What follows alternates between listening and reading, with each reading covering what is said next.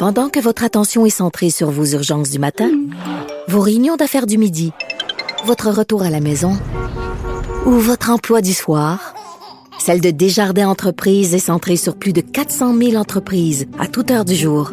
Grâce à notre connaissance des secteurs d'activité et à notre accompagnement spécialisé, nous aidons les entrepreneurs à relever chaque défi pour qu'ils puissent rester centrés sur ce qui compte, le développement de leur entreprise.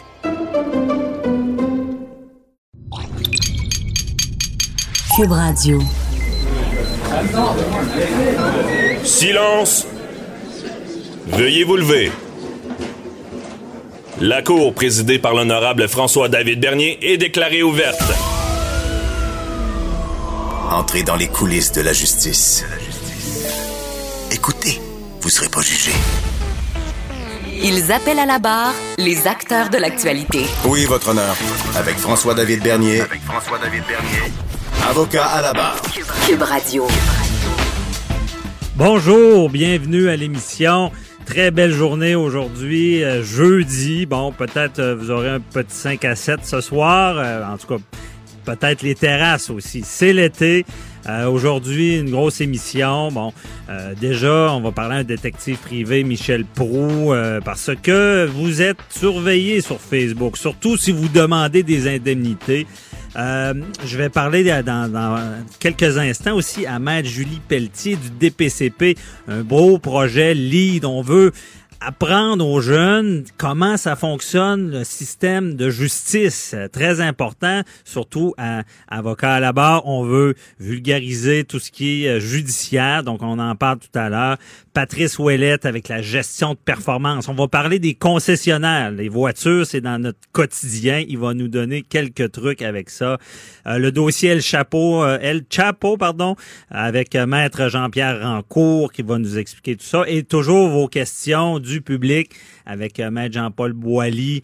je vous rappelle le numéro 187 Cube Radio ou 1877 827 2346. On veut vous lire, on veut vous entendre. Euh, appelez-nous, écrivez-nous sur le Facebook euh, et euh, vos commentaires, vos questions, on va y répondre tout à l'heure. Et je le rappelle, lorsque vous entendez une entrevue et vous avez une opinion, ben c'est le temps. Il faut nous écrire sur le Facebook. Et des fois même, ça, quand vous nous écrivez, ça, motive nos choix pour l'actualité, pour vous donner la meilleure information qui soit. je parle deux minutes de moi. J'ai eu un bel article hier euh, dans le journal de Montréal qui a été écrit par Marie-Josée Roy. Je veux pas avoir de l'air prétentieux, mais il fallait que je le souligne. J'étais très content de l'article. Ça se nommait François-David Bernier, l'avocat qui rêvait d'animer. Bon, euh, c'est on fait un peu un topo de ma volonté de vulgariser le droit, d'avoir une présence dans les médias de euh, judiciaire, d'expliquer le juridique, la nouvelle dans langue juridique.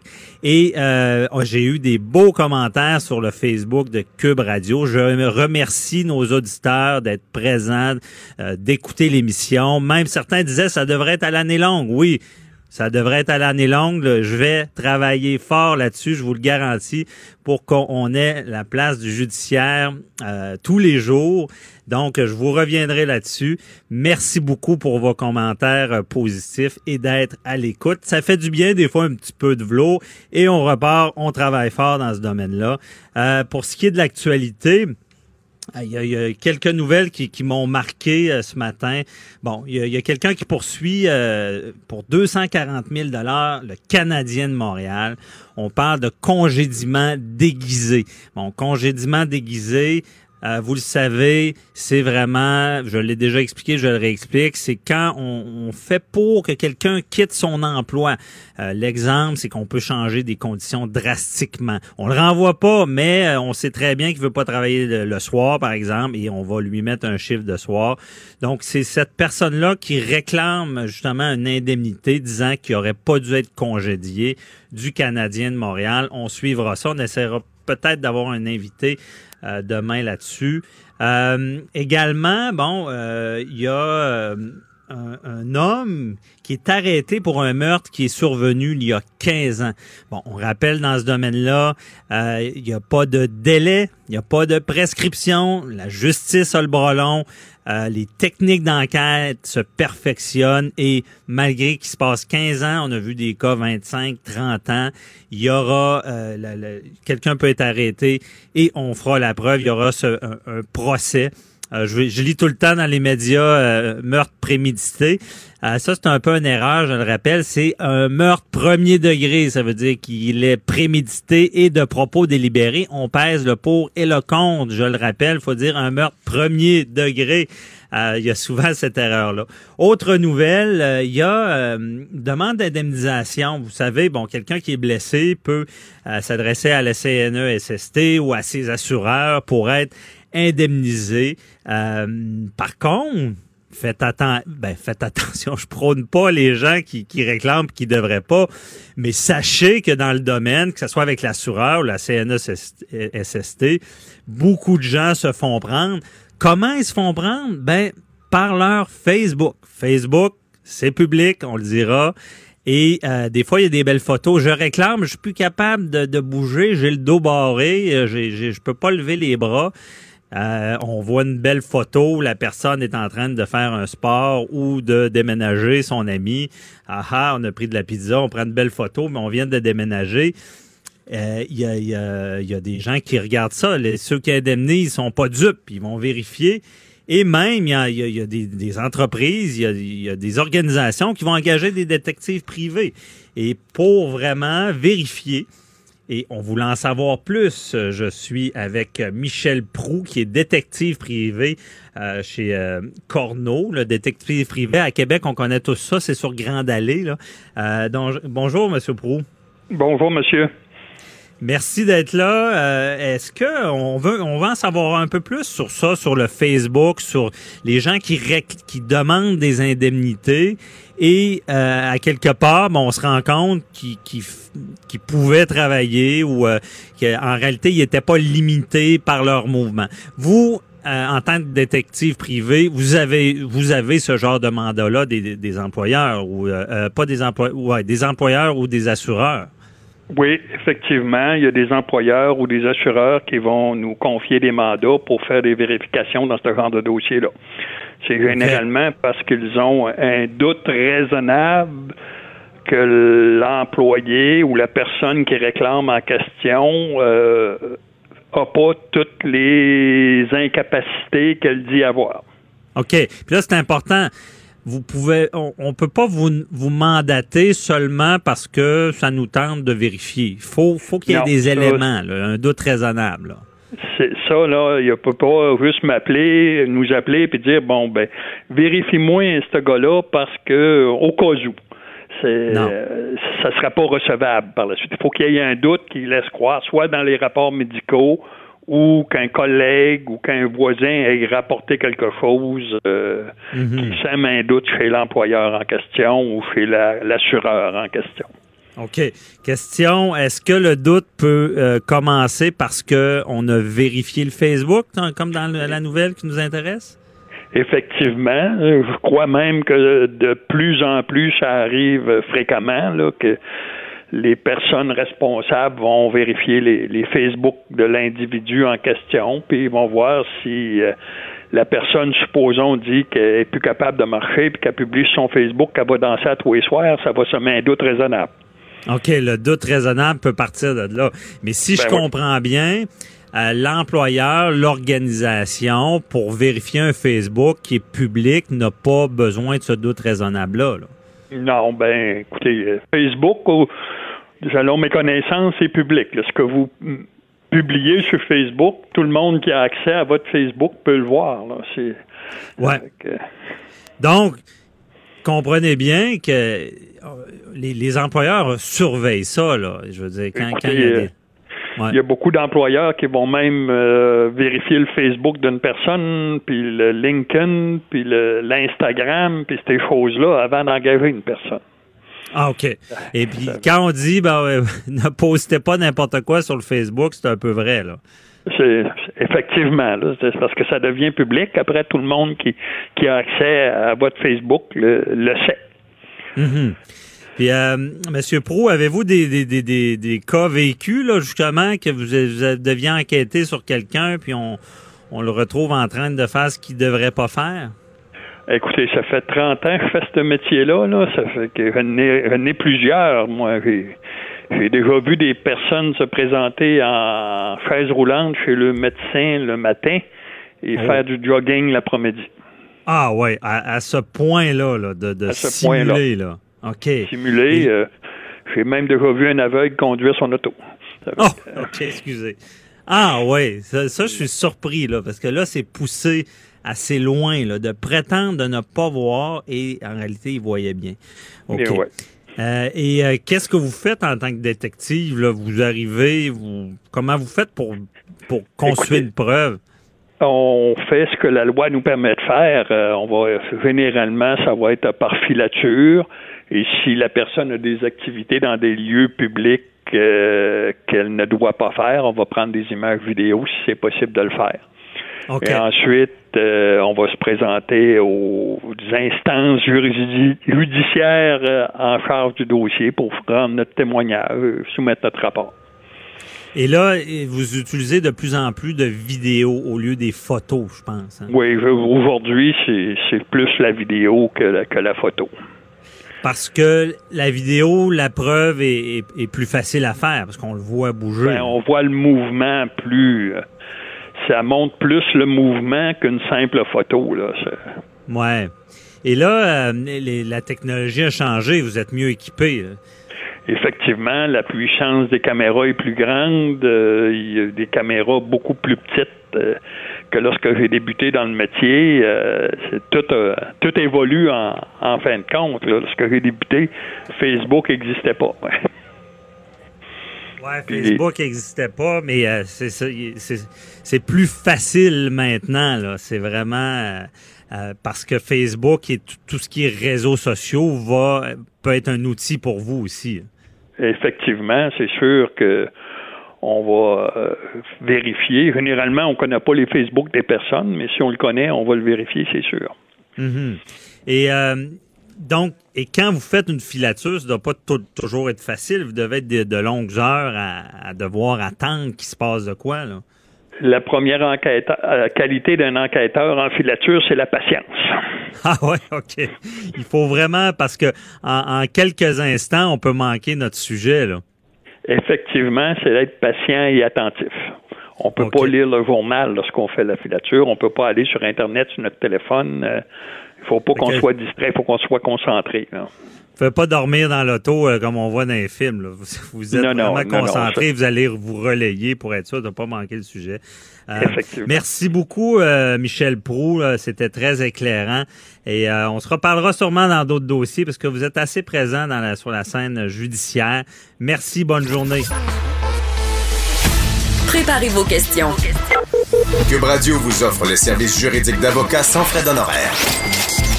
Appelez ou textez.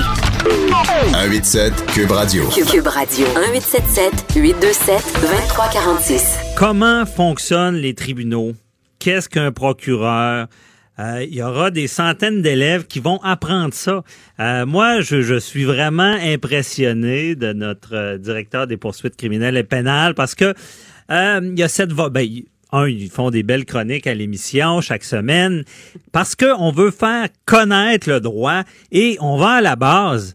On, veut montrer comment fonctionne le système aux jeunes. Ça, ça va aider pour plus tard. Parce que je vous dis, quand les gens comprennent comment ça fonctionne, mais il y, a, un peu moins de justement de oh, c'est ça, le système, on sait bien, on comprend mal ce qui se passe. Puis des fois, on perd cette confiance-là au système qui est très importante. Je suis avec Maître Julie Pelletier du DPCP. On va se tutoyer pour l'entrevue. Bonjour, Julie. Bonjour, je suis contente d'être euh, d'être parmi vous. Merci d'être là. C'est vraiment en présence en studio. Et euh, c'est un beau projet, ça. Comment ça va fonctionner? Là? Alors, c'est c'est effectivement un magnifique projet qui a été euh, élaboré en 2014 par le DPCP. Mhm. Donc, c'était l'année, le projet pilote. Et c'est conçu pour les euh, élèves de cinquième année du primaire. Ah. Et euh, donc, c'est un, progr- c'est un programme qui a été adopté euh, par un d'un d'un programme qui venait de Los Angeles Mhm. et euh, qui, euh, qui a été euh, en- créé en 1993. Et les études démontraient là, que ça faisait vraiment... euh, il y avait une résistance ensuite euh, à la pression des pairs par les élèves. Euh, il y a, ça démontrait l'importance d'aller à l'école, euh, l'aspiration académique, le respect de la différence, euh, l'attitude envers l'intimidation, l'attitude de- du jeune en général envers euh, la- l'autorité judiciaire légale.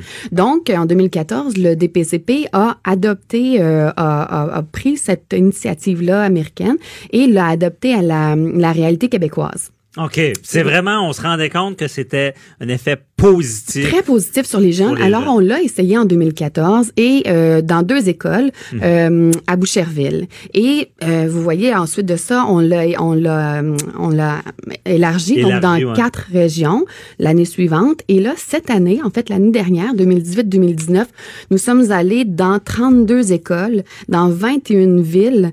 Il y a eu euh, 46 groupes de cinquième année qui ont été rencontrés seulement l'année dernière, ce qui représente 1043 élèves. Wow.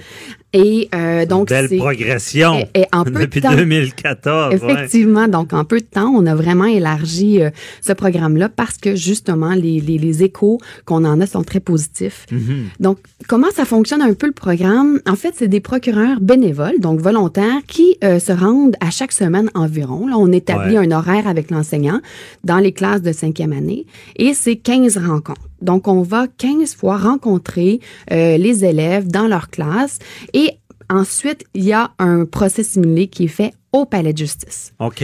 Ouais. Mais là, quand, bon, je veux savoir, je veux, je veux savoir comment, bon, le procureur arrive, il y a un premier contact avec Oui. les élèves. Comment ça se passe? On- les élèves trouvent ça drôle? C'est avec l'humour? C'est- très intéressant parce que la première fois, on arrive, moi, ça fait trois ans que je le donne avec euh, des, des collègues euh, qui sont tout aussi euh, dévoués et passionnés. On arrive avec nos toges, on fait circuler Ah, un code il y a la criminel. toge, hein. Oui. Et là, on explique un peu notre rôle et le, le, le, le lien de confiance où se développe hein, parce qu'on est là 15 semaines. C'est pas rien, 15 Ouais. semaines quand même. Et à chaque, à chaque semaine, on a à chaque leçon, c'est 15 leçons, Mhm. à chaque leçon, on a des thèmes différents. Donc, au début, on aborde vraiment, on démystifie le procès criminel. Donc, on, on, on part vraiment de, du signalement d'un crime jusqu'à la peine. Donc, qu'est-ce qui se passe? Là, il y a une arrestation. Ensuite, il y a la comparution, l'enquête sur mise en liberté, le procès, la peine, la cour d'appel. Donc, on explique ça. On explique le rôle des intervenants judiciaires. Donc, c'est quoi le procureur de la couronne? C'est quoi un avocat de défense? C'est quoi le greffier? C'est quoi le rôle du juge? Euh, le huissier, etc. Donc, ça, on met les bases au début. Puis après, on entre vraiment dans du contenu juridique. Euh, on, est, on explique, euh, tu sais, c'est- quoi la, la, la loi sur le système de justice pénale pour adolescents. On fait une distinction avec euh, le, le système pour adultes. On explique le, la, la, le- les armes. On explique aussi l'alcool, la drogue, les stupéfiants, tout ça. On explique les gangs de rue. On a une leçon sur l'intimidation. On a une leçon aussi sur les préjugés, les stéréotypes.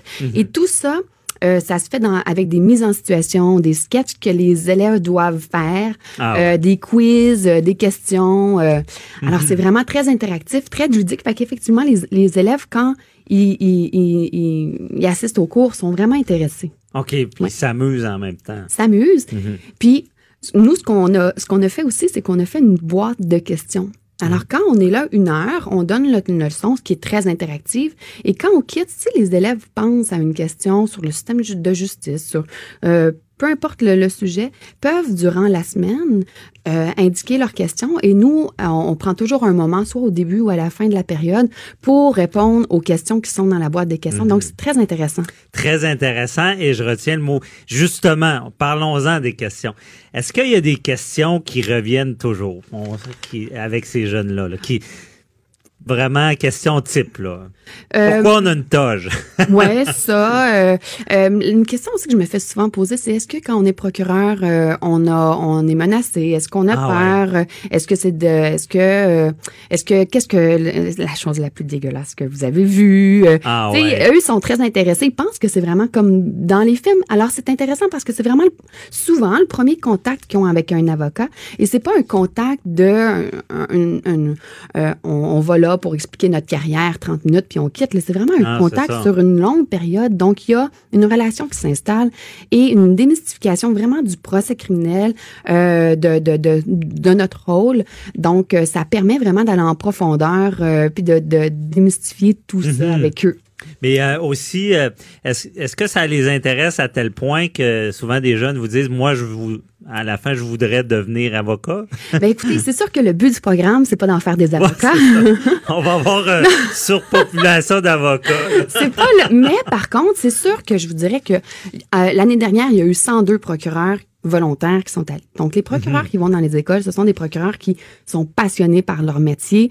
Donc, nécessairement, ça, ça, ça, ça, ça dégage C'est contagieux. Ben, puis on est là longtemps, puis on est, on est enthousiaste, on leur apprend plein de choses. Puis moi, je trouve que c'est un métier qui est extraordinaire. Donc c'est sûr que ça c'est Mhm. probablement senti par les élèves. Donc quand ils auront un choix à carrière à faire plus tard, euh, on verra ça effectivement. Ah mais ouais. euh, le, le, le but c'est plutôt de démystifier le système de, de justice criminelle, puis de, de les aider à faire des bons choix. Mhm. Et pourquoi on va en cinquième année? Ben, premièrement, c'est un état, euh, ils sont dans un état critique du développement à Oui, cet âge-là mais c'est aussi qu'ils ont 10, 11, 12 ans. Mhm. Et donc, juste avant d'être responsable criminellement, en C'est vertu vrai. du droit criminel 12 canadien, c'est à 12 ans. Ouais. Donc, juste avant, pour qu'ils prennent conscience de l'importance de, de, de bien choisir, de bien faire des choix et de, de- des gestes qu'ils posent qui peuvent avoir des conséquences. Donc, on, on explique ça aux, aux- aux jeunes. Ben, c'est ça de comprendre qu'il y a des conséquences, surtout à l'ère, ben, on le sait dans les écoles, les, les sextos, les, les, les- Effectivement. les- je pense des fois les jeunes comprennent, comprennent mal. L'intimidation, le partage d'images intimes. Il y a plein de, de, de, de, de- d'infractions qui sont euh, euh, pas. Ouais. C'est ça. Des fois, on se rend compte qu'ils comprennent pas toujours l'impact puis ce qu'ils peuvent faire, que c'est. Oui, puis la pression des pères aussi est très Ouais. importante. Alors, de, on leur donne des outils. hein. il y a des Mhm. méthodes qui leur sont données pour résister à la pression des pères. C'est important.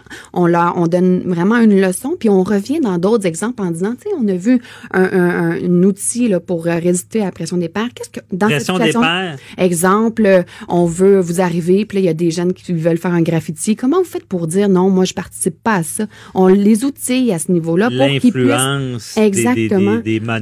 Ouais. euh, qui- Quand quelqu'un est intimidé, comment on fait pour euh, ne pas participer, mais aussi empêcher, tu sais, Mhm. à- être euh, finalement faire faire de bons choix. Ah, c'est bon. Et ce qui est intéressant, c'est qu'à la fin de ces 15 périodes-là, on les amène au palais de justice. Donc là, il y a un procès Ben, civique c'est ça, il y a un procès. Oui, Comment ça se passe? ah, c'est extraordinaire parce qu'en plus, les parents sont invités, Mhm. mais il n'y a pas que le procès. Donc, d'abord, les, les élèves arrivent à- au palais de justice, on leur fait une visite du palais de justice, on entre dans les salles, on voit les avocats de défense, les constables, tout ce qu'on a Mhm. appris dans l'année.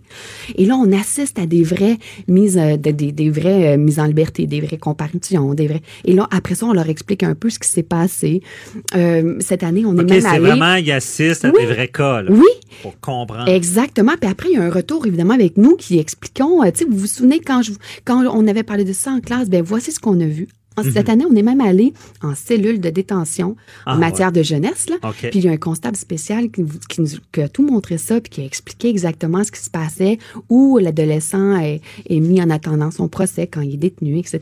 Détenu, privation de liberté. Des fois, quand un jeune comprend ça, ça peut, s'il comprend la, la conséquence d'être privé de sa liberté, des fois, ça, ça, Mm. Mais ça, ça fait qu'il commettra pas des crimes parce que des fois, on- les jeunes comprennent pas ça, comment ça peut être contraignant. L'impact des, des, l'impact, des, des ouais. conséquences que ça peut avoir. Puis ensuite, il y a une rencontre avec un juge.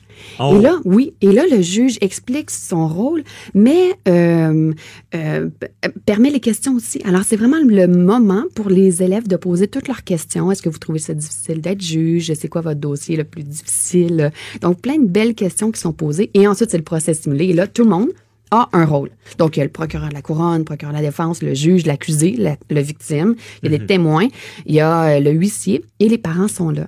Et là, on fait le procès euh, de, de, de Thomas Gagné. C'est, un procès d'un, Et chacun a son rôle. Chacun a son qui rôle, qui ont pratiqué. Puis après, nous, on y va, on fait une générale, puis après, on... euh, Ah. Et euh, voilà. Et je, je peux vous dire que les élèves adorent ça. Même Ouais. que l'année dernière, il y a un élève à, à après le procès simulé qui me demandait si on revenait en sixième année parce que c'était sa matière préférée. Ah, Alors, ouais. alors c'est vraiment, ouais, un bel... euh, Mais Un beau euh, projet. Justement, sa matière préférée, ça, ça relève peut-être de quoi aussi? Il n'y a pas tellement de cours de droit jeune, là, je veux dire, on apprend plein de choses. euh, Oui. euh, mais pourtant, on n'apprend pas quelque chose qui nous entoure. Hein, le droit est Exactement. partout, euh, que ce soit du civil, du criminel, ça nous entoure, ça nous régit. Oui. Mais il n'y a pas de ce genre de cours-là euh, jeune. Est-ce que ça s'est déjà discuté ou euh, Euh, que ça soit dans la matière à l'école? Ou euh, vous Ça, allez je- devoir continuer à extensionner le projet? Ça, je peux pas répondre à, à- à- Ah, au ça. projet de, de- du ministère de l'Éducation à ce Bon, niveau-là, mais on lance l'idée ici, bon, parce que c'est c'est aussi, euh, on, on a des cours d'à peu près tout, là, Mhm. D'économie familiale à l'époque. de ça. Pourtant, le droit est partout. Oui, Bon, oui, oui, Je oui. le dirai jamais assez. Ouais. Euh, et euh, également, moi, je suis curieux de savoir, c'est quoi le premier réflexe des jeunes quand ils arrivent à la cour? Euh, parce que souvent, ils écoutent des films. Hein, Ouais, ouais. Ils voient les, les, les salles de cours américaines tout en bois. Mhm. Est-ce qu'ils sont déçus, déçus ou contents de voir les salles de cours? Ben non, je pense qu'ils sont très heureux de, pouvoir y aller, puis d'apprendre aussi, parce que ce que je leur dis, c'est là, on est venus ensemble, mais vous savez, vous pouvez y aller parce que c'est public un procès. Mhm. Alors, vous pouvez y aller par vous-même. Donc, si vous avez vraiment un intérêt, euh, sachez que vous pouvez y aller. Alors que ça, c'est- des fois, les, les, les, jeunes, c'est méconnu Ouais. que c'est public, euh, sauf dans certains cas, là, mais... Ouais. Ben, c'est quand plupart il y a des lui clos, c'est familial, si vraiment il y a des victimes à protéger, Oui. on connaît. Donc, ça, Là, permet, je pense, l'accessibilité à la justice, Ouais. ce programme-là, et euh, la démystification justement de ce que c'est le système de justice. C'est sûr que là, on, on parle de procès criminel parce qu'on est, euh, c'est un programme Mhm. élaboré par le DPCP. Et euh, je, je sais aussi que les parents, les élèves en parlent aussi aux parents le soir. Moi, je, je fais ça dans mon quartier, donc là, je parle aux parents. Ah ouais, vous oui. avez vraiment un retour. Oui, puis moi, ce que je trouve ex- extraordinaire de faire ça, puis de façon très personnelle, Mhm. c'est que dans mon quartier, ça me permet de rencontrer aussi les, Ah ouais. euh, les élèves de cinquième année. Donc, les, ceux qui, donc, ça permet aussi une, une- une- ça, Ouais, une- ben, de- des échanges. euh, Oui. Oh, oui, c'est ça. Ouais. C'est ce qui est merveilleux là-dedans, puis c'est un peu dans, dans le cadre que j'en avais parlé avec Jean-Pascal Boucher, Oui. d'informer le public, Exactement. de faire comprendre. On sent vraiment que le, euh, le DPCP va, va de l'avant pour ça. Puis c'est, c'est des fois on voit ça négativement, les, les- les poursuites, c'est sérieux, c'est un peu méchant, mais là c'est un côté que Mhm. Éducatif. pouvez- éducatif. euh, d'enrichissement juridique ouais. éducatif. Puis vous savez aussi, la France euh, euh, a été très intéressée par euh, l'adaptation québécoise qu'on a fait du programme américain et l'a adapté aussi euh, Ah là-bas. ouais. Alors, il y, a, il y a vraiment un essor là, pour, euh, puis un intérêt grandissant pour euh, les, programmes éducatifs de ce, de ce genre-là, un peu partout. euh. Ouais, mais c'est Mm. c'est intéressant. Donc la France a vu ça et Oui. s'est dit ça serait ça serait bon chez nous de, de- un peu de la manière euh, du Québec. Exactement, ils sont venus ici, ils sont venus assister à certains euh, ateliers, à, certains, euh, le- à certaines leçons. Nous sommes allés là-bas, il y a eu des échanges et là, euh, il y a une adaptation française qui a été faite du programme. Donc, c'est vraiment, c'est vraiment intéressant. Donc, si, si vous êtes un, un- un élève, un prof, un parent et que ça vous intéresse, ben, sachez que vous pouvez communiquer avec le DPCP. Évidemment, là, on est dans, un, dans 21 villes. Il faut aussi qu'il y ait euh, des procureurs qui soient disponibles Ouais. pour, pour y aller, mais vous pouvez toujours écrire à nathalie.morin en commercial dpcp.gouv.qc.ca, puis Mhm. dire que ça vous intéresse, puis après, euh, euh, si- s'il y, y a des procureurs qui sont disponibles dans votre région, dans votre ville, ben après, avec l'école, il peut arrimer tout ça. Mais oui, effectivement, parce que c'est vraiment en expansion, OK, ça. Donc, Mm. si je comprends bien, il y a une volonté d'étendre ça encore plus large. Ben c'est sûr que c'est un, un, un, un programme qui tient à cœur le DPCP, ça c'est certain. Euh, puis euh, les, les, les chiffres parlent d'eux-mêmes. là, D'année en année, ça se ça, ça grandit. Puis on Ben, ah, c'est tellement on, fulgurant comme croissance. effectivement, Ça, ça veut tout on est parti en 2014 d'un projet pilote, ensuite de, de quatre régions, puis là on est rendu à 21 villes. euh, c'est Ouais. 1043 élèves, c'est pas rien. C'est pas fini, comme on dit. Exactement. Euh, merci beaucoup, euh, Mme Julie Pelletier du DPCP. Et euh, bon travail. Moi, je suis fier de vous autres. Continuez ce bon travail-là. Puis nous, on se reparle pour euh, d'autres chroniques euh, cet été. Merci Euh, beaucoup. judiciaire. Merci. là, Merci, bonne ça m'a fait plaisir. Merci. Bye bye. Restez là, je parle avec euh, Patrice Ouellette de gestion et on, on bifurque sur l'automobile. Ça vous touche toutes, les concessionnaires, comment ça fonctionne? À tout de suite. Avocat à la barre. Alors je procède à la lecture du verdict. Avec François-David Bernier. Les meilleures plaidoiries que vous entendrez. Cube Radio. Je suis avec euh, Patrice Ouellette qui s'installe euh, avec moi euh, en direct de Québec dans nos studios. Patrice Ouellette, que vous connaissez, que c'est pas la première chronique qui fait tout ce qui est gestion. C'est un gestionnaire de haute performance qui, qui nous aide dans toutes les facettes de la vie euh, et il y a son site que je rappelle toujours, son organisation, qui est 48 heures par jour. Je vous invite à aller consulter toutes les, capsules, les chroniques qui nous rendent meilleurs. Bonjour, euh, Patrice. Bonjour, Maître Bernier, ça va bien? Ça va très bien, surtout quand tu es en, présence, en chair, en ben os. oui. Et euh, c'est ça, ce matin, on, veut parler de, des concessionnaires des automobiles, parce que toi, tu as géré combien d'employés à peu près dans ce domaine-là? 350 employés, 350 millions de chiffre d'affaires. Donc, euh, des grosses opérations dans le secteur automobile qui m'ont permis euh, d'amener des équipes, euh, comme on, parle souvent de haute performance, mais c'est de là de me vient cette passion-là de la haute performance que j'ai appliquée dans le domaine des affaires. C'est ça. Et de l'automobile, qui n'est pas toujours un domaine facile non plus là, à, gérer. Il y a énormément de compétition. C'est une industrie qui est ultra, ultra compétitive. Mm-hmm. Et puis, il y a aussi, il euh, faut le dire, euh, les concessionnaires automobiles n'ont pas bonne presse. Hein. On est près du Parlement. Et je pense qu'après, les politiciens, euh, les, les, vendeurs automobiles ne sont pas loin en arrière. Donc, il y a beaucoup de travail à faire, beaucoup de travail d'éducation, parce qu'il y a énormément de gens qui travaillent excessivement fort dans les concessionnaires automobiles qui font des longues heures de travail au service du client. Donc, c'est mhm. important aussi de regarder ça sous cet angle-là. Bien, je pense que les mentalités ont beaucoup changé aussi. Euh, je prends seulement dans l'usager. Avant euh, d'acheter une voiture usagée au concessionnaire, on dit ah, on se fait avoir. Maintenant, c'est eux qui ont le marché de l'usager. Oui, les manufacturiers ont joué un grand rôle dans ça en amenant des programmes de certification, donc des véhicules certifiés. Donc, il y a des standards de qualité maintenant qui sont beaucoup plus égaux à mhm. travers les différentes marques qu'on avait, exemple, il y a 10 ans, 15 ans. Oui, c'est ça. Et là, euh, les gens se disent, bon, gestion automobile, concessionnaire, un, on sert de ton expertise euh, dans l'automobile, ton expertise en gestion, parce que, je le dis, le véhicule, la voiture, c'est fait partie, c'est très important. Ben, en tout cas, pour moi, pour plein de gens, je pense une bonne partie de leur vie. Et là, il y a des mythes dans l'automobile, les concessionnaires, et c'est ça, tu voulais déboulonner un peu ces mythes-là. Là. Oui, absolument. Écoutez, euh, je pense que comme vous le dites bien, Mme Bernier, c'est sûr que l'automobile, après euh, une maison, c'est souvent le plus gros investissement. Je devrais peut-être pas dire le mot investissement. Dans une maison, ça en est une. L'automobile, c'est un bien de luxe, entre guillemets. Mm-hmm. Euh, on se fait plaisir. Donc, il y a un aspect très émotionnel dans ça. Je pense que tout le monde se rappelle. Moi, je me rappelle très bien. Euh, la première fois que j'étais là avec mes parents, j'étais jeune, aller chercher l'auto, c'est un moment qui nous reste toujours marqué. Oui, marqué. Puis, le, excusez, mais l'odeur du char neuf, comme on dit, c'est toujours... je connais pas personne qui aime pas cette senteur Oui, oui. Donc, dans l'achat de l'automobile, je dirais, il y a deux composants. Il y a l'aspect rationnel, donc c'est quoi nos besoins, puis il y a l'aspect émotionnel. Mm-hmm. Donc, c'est est-ce qu'on le trouve beau? Il euh, faut faire attention à ça aussi, parce qu'on s'emporte des fois et on dépense plus. Mm-hmm. Mais il y a l'aspect des besoins. Et il y a un mythe en particulier, parce qu'au long de ma carrière, je me fais souvent demander, ben, les concessionnaires font pas d'argent quand ils vendent l'auto, puis ils font une tonne d'argent au service. Souvent, on entend dire ça. Dans le fond, quand ils les réparent, ils font plein d'argent, mais quand ils les vendent, il n'y a pas vraiment de profit. je dirais, euh, Maître Bernier, quand on les entretient, parce qu'on répare plus rien aujourd'hui, on remplace. Ah ouais, c'est ça. On remplace des pièces aujourd'hui, alors qu'avant, on réparait des autos. Aujourd'hui, on fait de l'entretien uniquement à forfait. Mhm. Donc, pour un peu euh, renchérir sur ces mythes-là, le concessionnaire moyen au Canada fait environ 1500 dollars par auto, calculant environ 5% Donc, si vous prenez un véhicule de 30 000 dollars environ, qui soit loué ou acheté ou payé cash, ça n'a aucune importance. Le prix que le concessionnaire le paye, peu importe la marque, c'est le même. Mhm. Donc, il y a à peu près un 5% de profit brut.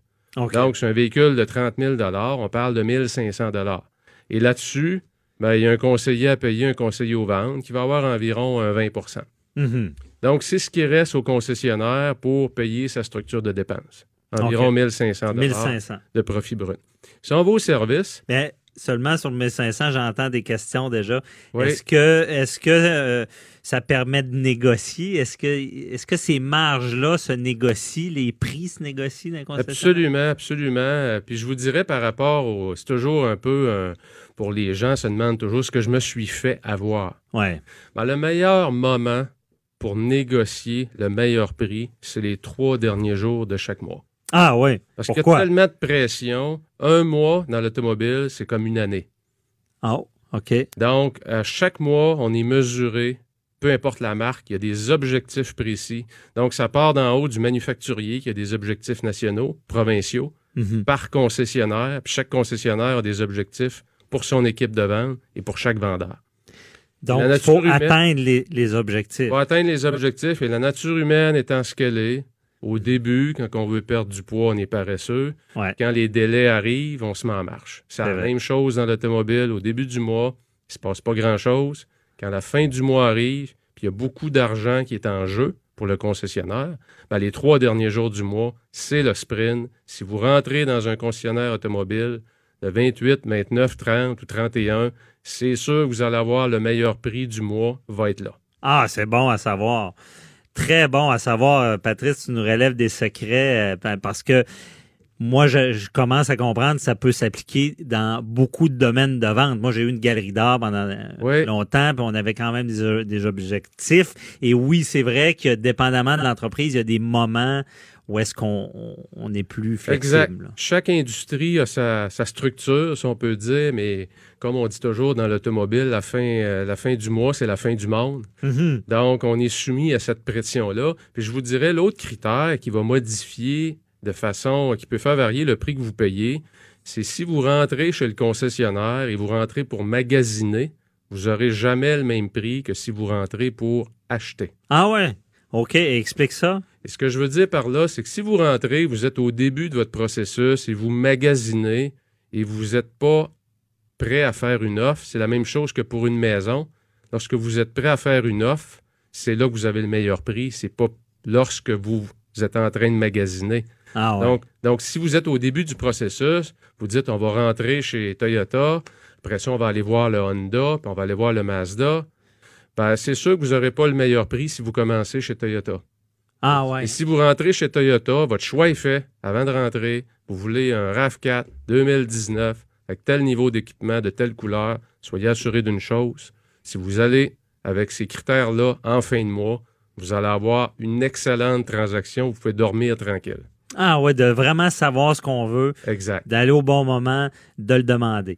Mais trop savoir ce qu'on veut, est-ce que ça peut faire qu'il se dit il veut, donc je vais y vendre plus cher? ou- Écoutez, il y a tellement, tellement de compétition que le- le- les marchés s'équilibrent. hein. C'est comme Mhm. à la bourse. hein.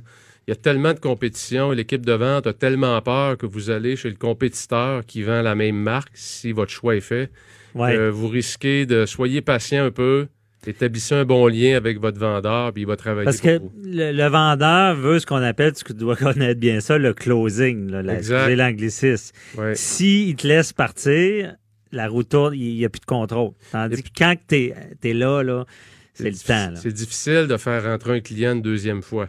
Ah ouais. Quand il rentre une deuxième fois, et surtout que c'est le couple qui rentre, ben là, on peut s'assurer que c'est pas mal sûr que là, ils viennent pour acheter. Ouais. Donc, il faut vraiment être maladroit comme conseiller en vente pour faire partir un client qui vient en couple Mhm. une deuxième fois. OK. Parce que là, on l'a perdu parce qu'on l'a mal servi, on ne l'a pas écouté. Je comprends bien. Et je comprends bien que le vendeur regarde à qui il a affaire aussi. C'est un analyste. C'est qui les décideurs? C'est qui les... Ouais, c'est ça. Moi, je regarde, Qui, je- porte les culottes dans le couple. Je regarde dans mon... C'est ça, lui. Ouais. conjointe, elle a un critère, il faut que le taux soit blanc. Ah ouais, c'est ça. C'est pas compliqué, là. C'est pas compliqué. La couleur. C'est la couleur. Les Donc, il y, a- une portion émotionnelle, tout dépendant de quel genre d'acheteur vous êtes. Mhm. Il y a une portion plus rationnelle, les besoins qu'on qu'on appelle. Bon, c'est bon. Et là, autre mythe, est-ce que vraiment il y a un moment dans l'année? On dit, ben, est-ce que c'est au printemps, est-ce que c'est à l'hiver? Est-ce qu'il y a un, un me- Là, on comprend fin de mois, mais est-ce qu'il y a un meilleur moment dans l'année? Je vous dirais, il y a une dizaine d'années, le- les ventes printanières, la fièvre du printemps, comme on, a- comme on Mhm. appelle, était vraiment, c'est un cycle excessivement important, alors que le comportement du consommateur dans les dix dernières années s'est modifié, ce qui fait qu'aujourd'hui, à tous les mois, il y a des promotions. Ah. Donc, euh, si le timing n'est pas pendant le printemps, même si on a la fièvre du printemps, c'est la fin de l'hiver, on devient plus émotionnel Mhm. lorsque le soleil arrive, puis qu'on veut changer d'auto, la piqûre nous pogne, mais à ce moment-là, vous n'aurez pas un meilleur deal, autrement dit, au printemps qu'au mois de janvier. Ça peut pas être l'inverse, disant, ben, moi, je me dirais, bon, au printemps, tout le monde va acheter un véhicule, c'est le fun, c'est l'été. Tandis que là, il commence à neiger, je sais pas, ils doivent moins en vendre, donc je vais aller. C'est-à-dire que les, objectifs de vente sont ajustés en fonction de la saisonnalité. Mhm. Ce qui fait qu'au printemps, vous avez des gros objectifs, vous devez vendre. Mais ah. si votre objectif au printemps, c'est 300 autos dans le mois, puis en décembre, c'est 75, ben le 75 est aussi dur à faire que le 300. Ouais, OK. Donc, il y a toujours des raisons aujourd'hui pour faire des ventes. Mhm. Euh, à Noël, c'est le Boxing Day. C'est rendu aujourd'hui qu'on a le, Black Friday ou le Vendredi fou. Donc, euh, je pense que les gens qui font de la vente de détail sont extrêmement imaginatifs pour inventer des raisons pour faire consommer les gens. OK. Donc, il y a, toujours, un bon prétexte. Euh, il ne reste pas beaucoup de temps, mais comme ça, y a-t-il la pire chose à faire quand on achète un auto? Pire chose à faire, je vous dirais, c'est d'essayer d'équilibrer dans votre achat l'aspect émotionnel et rationnel. Euh, mhm. Souvent, on rentre dans le concessionnaire, évidemment, c'est des voitures neuves, sont toutes belles, ils vont toutes bien. Euh, avant de partir, assurez-vous de bien comprendre c'est quoi vos besoins. Ah. Et aussi, ben, écoutez votre émotion, parce que quelque part, on a une vie, puis il faut se faire plaisir aussi. Mais il faut équilibrer ces deux côtés-là, ces deux aspects-là. Si on va trop dans l'émotion, ben, on peut se mettre dans le trouble financièrement, mhm. parce que les constructeurs sont très imaginatifs pour vous faire dépenser plus. D'un autre côté, ben, c'est un plaisir de la vie. S'acheter une belle voiture, c'est aussi un bien qu'on est fier de posséder et de mhm. conduire. Donc, il faut savoir bien comprendre ses besoins puis savoir c'est quoi les limites de l'émotion. Ben ouais, ben bien dit finalement la pire chose à faire et la meilleure chose à faire équilibrer ça. Et je retiens surtout savoir ce que vous voulez quand on sait pas trop ce qu'on veut. Des fois on finit avec trop. Et euh, oui l'émotion aussi parce qu'on va quand même être quelques années avec le véhicule. Si on l'aime pas puis on le paye c'est moins intéressant. Merci beaucoup euh, Patrice Ouellette euh, de, de, cette belle entrevue. Je pense que ça aide beaucoup de gens les concessionnaires. Et on, se reparle la semaine prochaine en direct d'Italie de non de, de Barcelone en direct de Barcelone la semaine prochaine. Sujet sujet très intéressant pour les gens qui, euh, qui voyagent. Ben oui, OK. Parfait. On, te retrouve là. Puis déjà, bon voyage, mais on, va se parler en direct. Deux heures par jour avec des avocats. Ah, inquiétez-vous pas, là, la consultation est gratuite de 9 à 11. De 9 à 11. Avocat à la barre. Avec François-David Bernier. Le narcotrafiquant mexicain Joaquin Guzman, alias El Chapo, a été condamné mercredi par un juge de New York à la prison à vie. Euh, symboliquement, 30 années de détention supplémentaire. Euh, bon, El Chapo, c'est vraiment euh, un narcotrafiquant le plus puissant euh, depuis la fin euh, du règne colombien de Pablo Escobar, que vous, connaissez le nom, donc euh, il y, a des films à son sujet. et finalement, il y a eu beaucoup de sagas dans ce dossier-là. C'était les Américains qui voulaient en quelque sorte mettre la main dessus et le juger parce que je pense que si je me trompe pas, euh, El Chapo avait déjà été euh, emprisonné et avait réussi à s'évader. Euh, je crois que c'était au Mexique. C'était toute une saga. donc, on se disait un peu à la blague, est-ce qu'il va aller en appel? Est-ce qu'il va tenter de s'échapper? Mais on s'entend qu'aux États-Unis, le système est très bien fait. Et on voulait en savoir plus sur ce genre de condamnation-là. Et je suis avec euh, Maître Jean-Pierre Rancourt, criminaliste que tout le monde connaît. Bonjour, euh, Maître Rancourt. Bon matin à vous. Bon matin.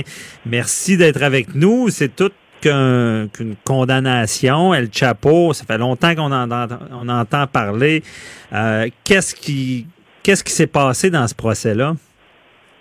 Ben, il y a eu le procès, ça a duré trois mois. Euh, on, je ne sais pas si euh, euh, tout le monde a suivi ça, mais peut-être que vous avez vu la série. Il y a une série de faite aussi sur lui qui était un peu romancée, mais qui nous, ah. nous apprenait un peu qui était Chapeau.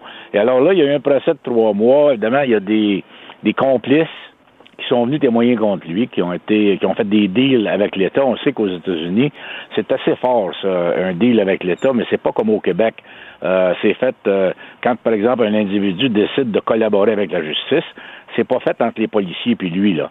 Euh, on fait ce qu'on appelle un proffer, c'est-à-dire une rencontre euh, avec euh, le, le, le, délateur, son avocat, euh, le procureur de la couronne, qui est soit un US attorney, les policiers, et tout ça est filmé. Et là, on va lui demander si vraiment il veut collaborer avec la justice. Et tout ça est filmé et on fera un contrat avec lui. en tout cas, tout est fait en bonne et due forme. Alors, il y en a eu plusieurs là-dedans qui ont témoigné contre leur ancien boss ou ancien complice. Mhm. Et évidemment, les jurés les ont cru à un moment donné, puis ont trouvé coupables. Alors, aux États-Unis, l'emprisonnement à vie, c'est bien à vie. Eh ben, Tranco, euh, on va continuer là-dessus, mais si je comprends bien, aux États-Unis, les complices, euh, est-ce que c'est vrai qu'ils peuvent obtenir plus d'avantages dans le sens de, est-ce qu'ils pourraient ne pas ah être accusés parce qu'ils ont participé? Parce que euh, c'est pour ça qu'ils collaborent avec la justice. S'ils sont accusés eux-mêmes, ils vont avoir des sentences plus clémentes plus clémente. Puis est-ce que c'est est-ce qu'aux États-Unis on, est encore plus clément avec les gens qui participent qu'au Canada? Ben, plus clément, c'est parce que là-bas, les sentences sont beaucoup plus fortes. Moi, j'en ai, fait beaucoup aux États-Unis, j'en fais encore. Euh, on mhm. va dire, par exemple, dans des cas de drogue, on va dire à l'individu, écoute, si tu collabores pas, tu t'en vas pour 25 ans. Et 25 ans, là-bas, ben, c'est pas euh, le tiers puis le sixième, c'est 24 ans et demi. Alors, les ah. gars savent qu'ils s'en vont dedans pour le restant de leur jour. Alors, ils se mettent à table puis ils parlent. Alors, c'est comme ça qu'on obtient euh, des délateurs plus facilement aux États-Unis en leur menaçant qu'ils s'en vont en prison pour le restant de leur jour. Alors, ça arrive mhm. régulièrement, ça. OK. Et là, on va donner une peine moins grande. Puis c'est intéressant de dire, aux États-Unis, on est plus sévère. Je veux dire, il y a, moins de libération. Euh, hâtive ici, bon, ben, on sait, ben, c'est au, tiers, euh, dépendamment du crime, mais c'est sûr que pour les, les, les, meurtres, c'est prison à vie, là, mais c'est des, des minimums. Donc, c'est dans tous le les genres de crimes, on, ils risquent vraiment de faire plus longtemps de prison. Oh, surtout dans les cas de drogue, on est très, très sévère aux États-Unis. Euh, des sentences là, de euh, on, parle de 20, 25 ans, on parle d'emprisonnement à vie. Dans son mhm. cas, lui, emprisonnement à vie, ça veut dire la vie. Alors qu'au Canada, ici, sur un meurtre, par exemple, au premier degré, c'est emprisonnement à vie, mais on est éligible aux libérations au bout de 25 ans. Là-bas, il n'y a mhm. pas de libération, c'est à vie. Et le juge en a mis un petit peu plus. Il l'a condamné à 30 ans supplémentaires en cas, en cas de quoi, je ne sais pas. C'était simplement pour faire un petit show puis démontrer qu'on veut euh, donner un exemple. Mais l'exemple, quand tu es condamné à vie, tu peux pas faire deux vies. Hein? Tu vas mourir en prison. Non, c'est ça. Mais justement, je comprenais mal ça. C'est il, donne 30 ans de plus que la vie. C'est pour dire que c'est sévère comme peine ou? Ben, c'est ça, c'est un show dans le fond, parce que euh, on sait que il va purger la vie en dedans. Euh, à moins mm-hmm. que en appel, on sait qu'il s'en va en appel, son avocat l'a bien dit, euh, il s'en va en appel du jugement. La sentence est automatique. Pour ce genre de crime-là, là-bas, c'est le minimum, c'est l'emprisonnement à vie. Donc le juge ne va pas besoin le choix. Mais il va en appel ou il va s'évader. Mais là, ça me surprendrait beaucoup qu'il s'évade d'une prison aux États-Unis, surtout mhm. dans la prison qu'ils l'ont mis dans le moment, à sécurité maximum. Et euh, à ce moment-là, euh, ça serait extrêmement difficile pour lui de s'évader, même si il y a toutes sortes de trucs puis les moyens de le faire. Euh, il va être surveillé. D'ailleurs, il s'est plaint lorsqu'il a pris la parole à la fin du, je pense que c'est hier, lors de la sentence, il a pris la parole, il a dit que ses conditions de détention étaient exécrables. ah oui. Il est, il est 23 heures sur 24 dans sa cellule. Euh, il n'y a pas de visite. Sa blonde ne peut même pas aller le voir. Euh, il est tout seul. Euh, il, écoute, il, est entre quatre murs et la, façon de s'évader, ça serait extrêmement difficile. Alors pour lui, là, la seule chance qu'il a, c'est qu'en appel, on ordonne un nouveau procès, par exemple. OK, il pourrait y avoir un nouveau procès. mais justement, parlons-en de, de s'évader. Il s'est déjà évadé d'une prison, ce que je comprends. Là deux fois au Mexique. Euh, la dernière fois, c'était la plus spectaculaire parce que euh, lui, avec ses acolytes, mais ses acolytes ont réussi à creuser un tunnel. Euh, écoutez, je pense que ça avait un kilomètre et demi ah, ah sous la sous, ah sous la terre et les, les gens étaient bien sophistiqués. On avait un, un, monorail, un genre de rail pour qu'un un bicycle, un moteur avec un trailer, hein, une remorque, puisse sortir de la terre, fait qu'on travaillait pendant des, des semaines, voire des mois pour creuser ce tunnel-là, qui arrivait juste en dessous de sa cellule à la chambre de bain. Parce que les caméras qui étaient là 24 heures sur 24 sur lui dans sa cellule, la seule fois où, par exemple, on ne pouvait pas le voir, c'est lorsqu'il allait à la salle de bain. Euh, sur ah, euh, le, le, bidet. Et lorsqu'il s'assoyait sur le bidet, on le voyait pas. Et c'est là qu'un trou a été creusé, puis c'est là qu'il est parti. Alors, il y a eu le temps euh, de, d'embarquer sur le, la motocyclette là, avec un complice, puis de sortir de là et de s'évader. Alors, c'était vraiment spectaculaire et tout le monde le reconnaît à cause de ça. Là. C'est digne d'un film, là, cette histoire-là. Un oui, d'ailleurs, Comment? D'ailleurs, il y a eu un film, il y a une série qui est vraiment palpitante, là, mais c'est sûr que ça a été embelli, là, parce que ben, c'est un criminel. Il a, il, a, tué au moins 26 personnes, soit lui-même ou par ses acolytes. Alors, c'est des meurtres, euh, de la drogue, etc. tous les crimes étaient possibles. Il n'y avait aucune, euh, euh, aucune foi et loi, lui, là. Non, c'est ça. Puis lui, il y a vrai en Amérique dans le sens que lorsqu'il s'est évadé, il était dans quel pays? Au Mexique. Au Mexique, OK. Et euh, c'est vraiment parce qu'on dit depuis euh, Pablo Escobar, ben, c'est lui qui a comme un peu pris sa place dans, ce marché-là? Oui, absolument. C'était lui qui était rendu le, plus gros. Euh, on appelle ça le cartel de Sinoa. le mhm. cartel continue à opérer encore aujourd'hui. Je ne serais pas surpris qu'il y ait encore des redevances. Pas mal certain que sa conjointe qu'on a vue hier au tribunal, qui ne peut pas lui parler, ne peut pas aller le voir, pas mal convaincu qu'elle a les moyens de, vivre assez bien, d'avoir encore des entrées d'argent assez importantes. Mhm. Et ce genre de narcotrafiquant-là, si puissant, est-ce qu'il peut continuer de sa cellule de, gérer son cartel ou? Ça va être plus difficile parce que c'est pas comme au Canada là-bas. Lui, euh, les contacts avec l'extérieur vont être à peu près nuls. Alors, mhm. euh, ici au Canada, on sait que dans nos prisons, souvent, il y a des cellulaires qui entrent illégalement, ces choses-là. Les gens, les, détenus ici ont des contacts, soit avec leur famille ou euh, des amis parfois, euh, bon, travailleurs sociaux, etc. Tandis que là-bas, lui, aucun contact avec personne. évidemment, il n'aura jamais de cellulaire. Alors, comment peut-il faire ça? C'est sûr qu'il y a encore des amis à l'extérieur qui lui sont fidèles et qui, évidemment, ont probablement reçu des instructions euh, en cas qu'ils se fassent arrêter. Et hmm. euh, ils vont continuer probablement, et c'est sûr qu'ils vont continuer à faire le trafic et probablement fournir l'argent à, sa, à sa conjointe et ses enfants. Je pense qu'il y a deux gars, lui, euh, qui hmm. sont impliqués aussi dans, le trafic. OK, qui sont impliqués. Et bon, j'ai trop de questions pour le temps qui reste, mais je vais aller maintenant sur l'appel. les, chances sont minces là, pour quelqu'un comme ça d'obtenir ah quelque chose en appel. Il faudrait que le juge ait fait des erreurs flagrantes parce que c'est une question de crédibilité. Et ça, quand c'est une question de crédibilité, les cours d'appel, en tout cas ici au Canada, nos cours d'appel ne touchent pas à ça tellement. Ils disent, écoutez, les jurés ont entendu ces gens-là, ces délateurs-là, euh, qu'ils les croient ou pas, c'est leur affaire à eux autres. C'est pas à nous autres à décider si, si, ont bien fait d'y croire ou pas. Alors, il faudrait, comme un peu au Canada, que le juge ait fait des erreurs dans ses directives aux jurés, ou dans l'admission d'une preuve, ou dans euh, la non-admission d'une preuve. Alors ça, à ce moment-là, si la Cour d'appel juge que c'est suffisant euh, comme erreur pour donner un nouveau procès, on pourrait le faire, mais ça me surprendrait beaucoup dans ce dossier-là. Puis c'est ça, surprendrait. Puis s'il y avait un nouveau procès avec le genre de preuve accablante, ça serait difficile d'être acquitté, me semble. Ben c'est ça. Et si jamais il y avait une erreur du juge, qui euh, amène un nouveau procès, ben, l'autre juge ne ferait pas cette même erreur-là. Alors, mhm. euh, ça je pense que Chapeau, là, il devrait comprendre qu'il n'a pour le restant de ses jours en prison. Ouais, je pense que c'est ça, parce que quand même qu'il enlèverait le 30 ans supplémentaire, comme vous l'aviez bien expliqué, c'est déjà prison à vie et euh, on, on, on, joue pas avec ce genre de délai-là aux États-Unis. Euh, merci beaucoup, euh, Maître Encourt. Très éclairant pour ce dossier-là, là, qui, ben, qui, est digne d'un film dont il y a eu une série. Là. Merci. Ben, merci à vous et, chapeau pour votre émission. C'est un jeu de mots, mais chapeau. Bon. bon. jeu de mots, Maître Encourt. Bonne journée, on se reparle la semaine prochaine. Bye bye, merci. Bye.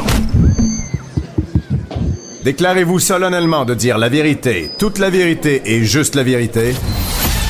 De 9 à 11. Avocat à la barre. Avec François-David Bernier. Les juges, c'est des personnes très importantes dans notre système. C'est des, des personnes, bon, on s'attend d'eux qui soient impartiaux, euh, qui qui mettent de côté leurs émotions pour prendre des décisions euh, et euh, rendre justice. Je pense que tous ceux que j'ai connus étaient passionnés de leur métier. C'est encourageant. Euh, par contre, ces juges-là, ben, il faut les choisir. Il faut savoir qui est là. Rôle très important. Comment on les choisit? Ben, je suis avec euh, maître Jean-Paul Boilly, qui a une bonne expertise dans ce domaine-là de son côté politique. Mais qui n'est pas juge. Qui n'est pas juge. Euh, non, il a choisi de, de, ne pas être juge. Et bon, on veut comprendre.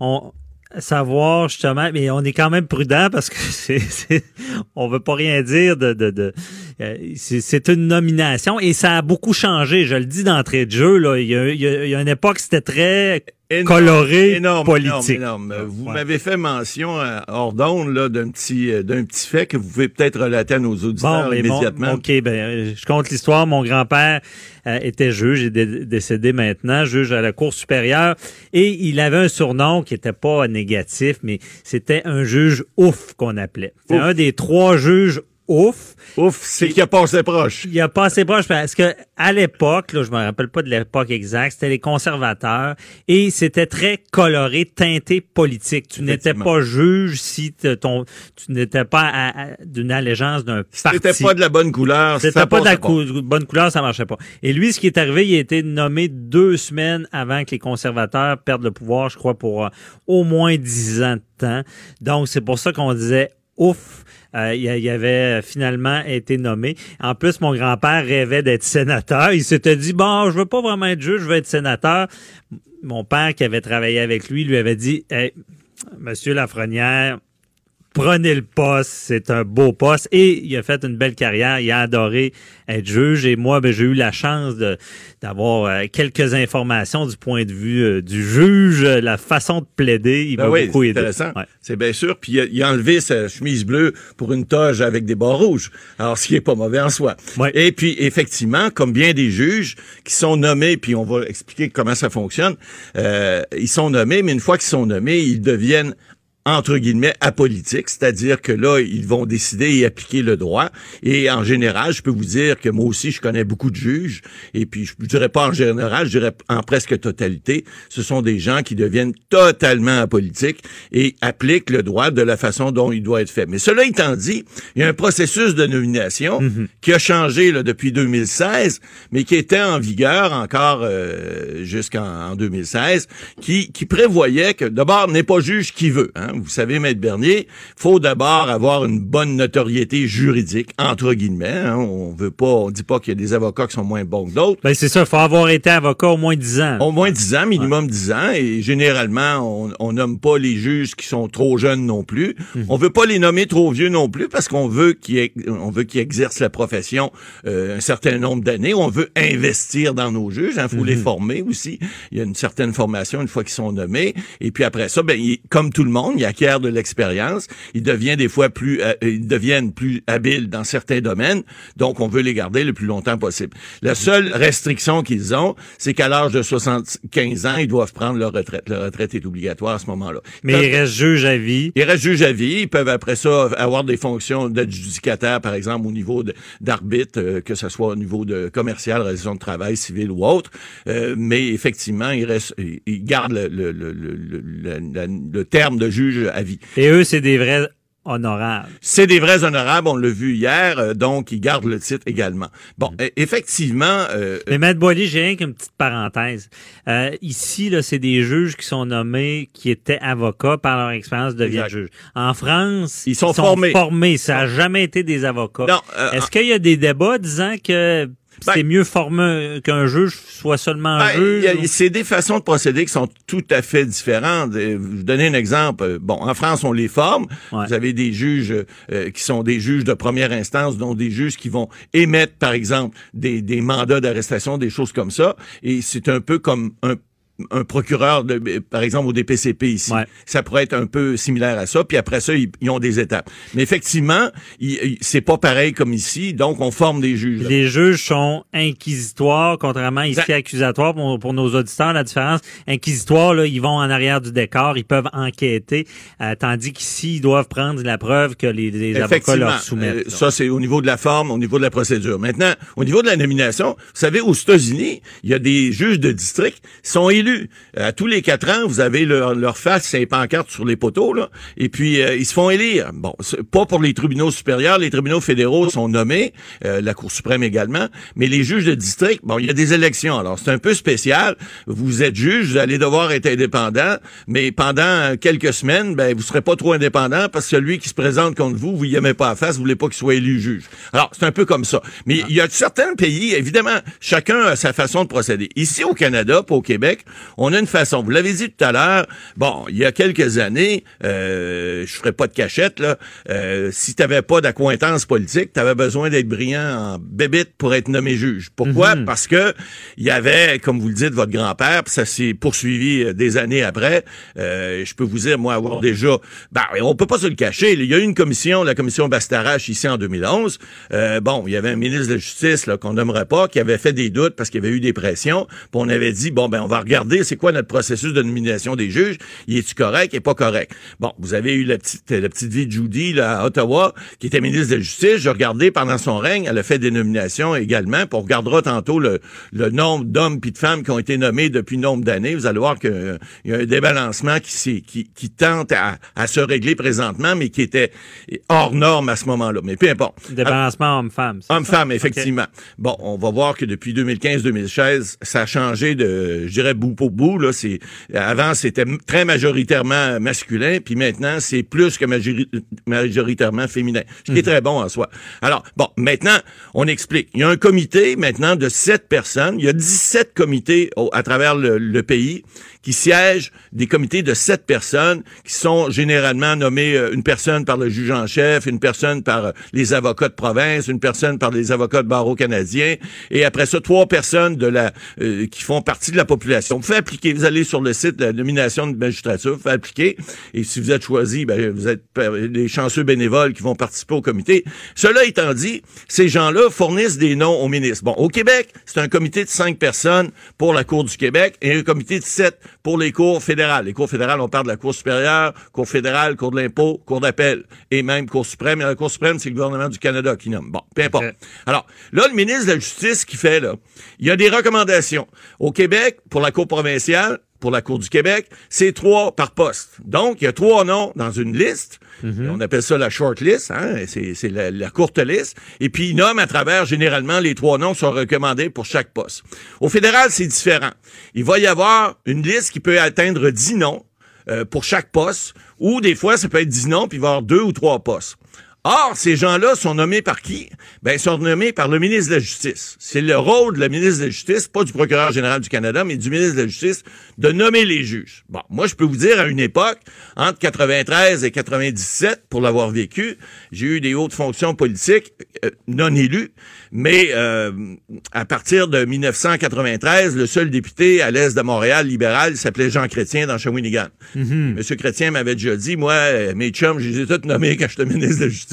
Alors, arrangez-vous avec ça. Bon, évidemment, c'est pas nous qui nommions, mais lorsqu'il y avait des nominations, le ministre de la Justice, à cette, époque-là, c'était l'honorable Alan Rock, qui était un ancien professeur de Osgidor à Toronto. Bon, lui, là, les juges et les avocats à Québec, là, il en connaissait pas beaucoup. Mhm. Alors, lorsqu'il y avait des recommandations de ces comités-là qui ont changé beaucoup depuis, parce que aujourd'hui, je peux vous dire que moi, j'en connais pas là à Québec qui se font appeler là, c'est différent. Maintenant, les comités sont beaucoup plus euh, restreints et les noms ne circulent plus. À l'époque, ça circulait de façon informelle, mais ça circulait.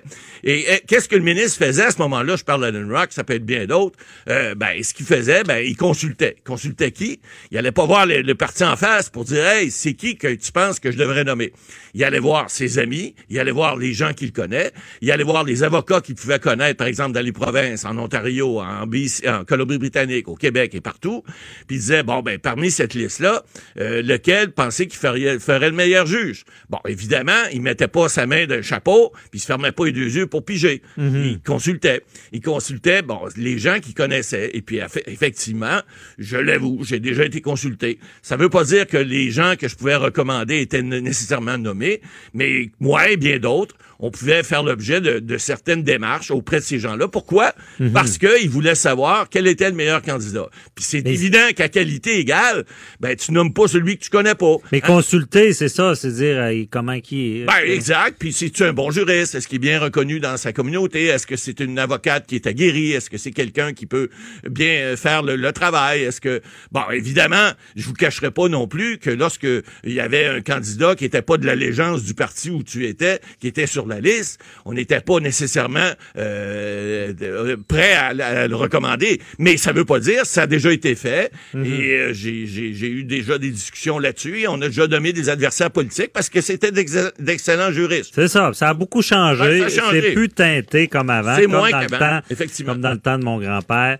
Mais euh, Monsieur le juge Lafrenière. Je peux vous dire bon. une statistique cependant. Depuis que le, nouveau, le la, nouvelle façon de procéder a été mise en place en 2016, donc depuis que les libéraux sont là en octobre 2015, Mhm. euh, bon, les, les nominations comme telles euh, se font de façon beaucoup plus opaque, euh, beaucoup moins, je dirais, c'est-à-dire beaucoup moins, moins tendancieuse. Mhm. Alors on nomme, puis comme je vous expliquais tout à l'heure, on nomme majoritairement des femmes pour pour rétablir. C'est ce que vous parliez tout à l'heure de Exactement. rétablir la mais, proportion. mais, mais, mais, mais je pense que maintenant, on, on fait attention et on nomme euh, des gens vraiment compétents. Ça, ça se faisait dans le passé aussi, Mhm. mais on, on, ne, on, ne, on ne considère plus l'allégeance politique, en fait, beaucoup moins qu'avant.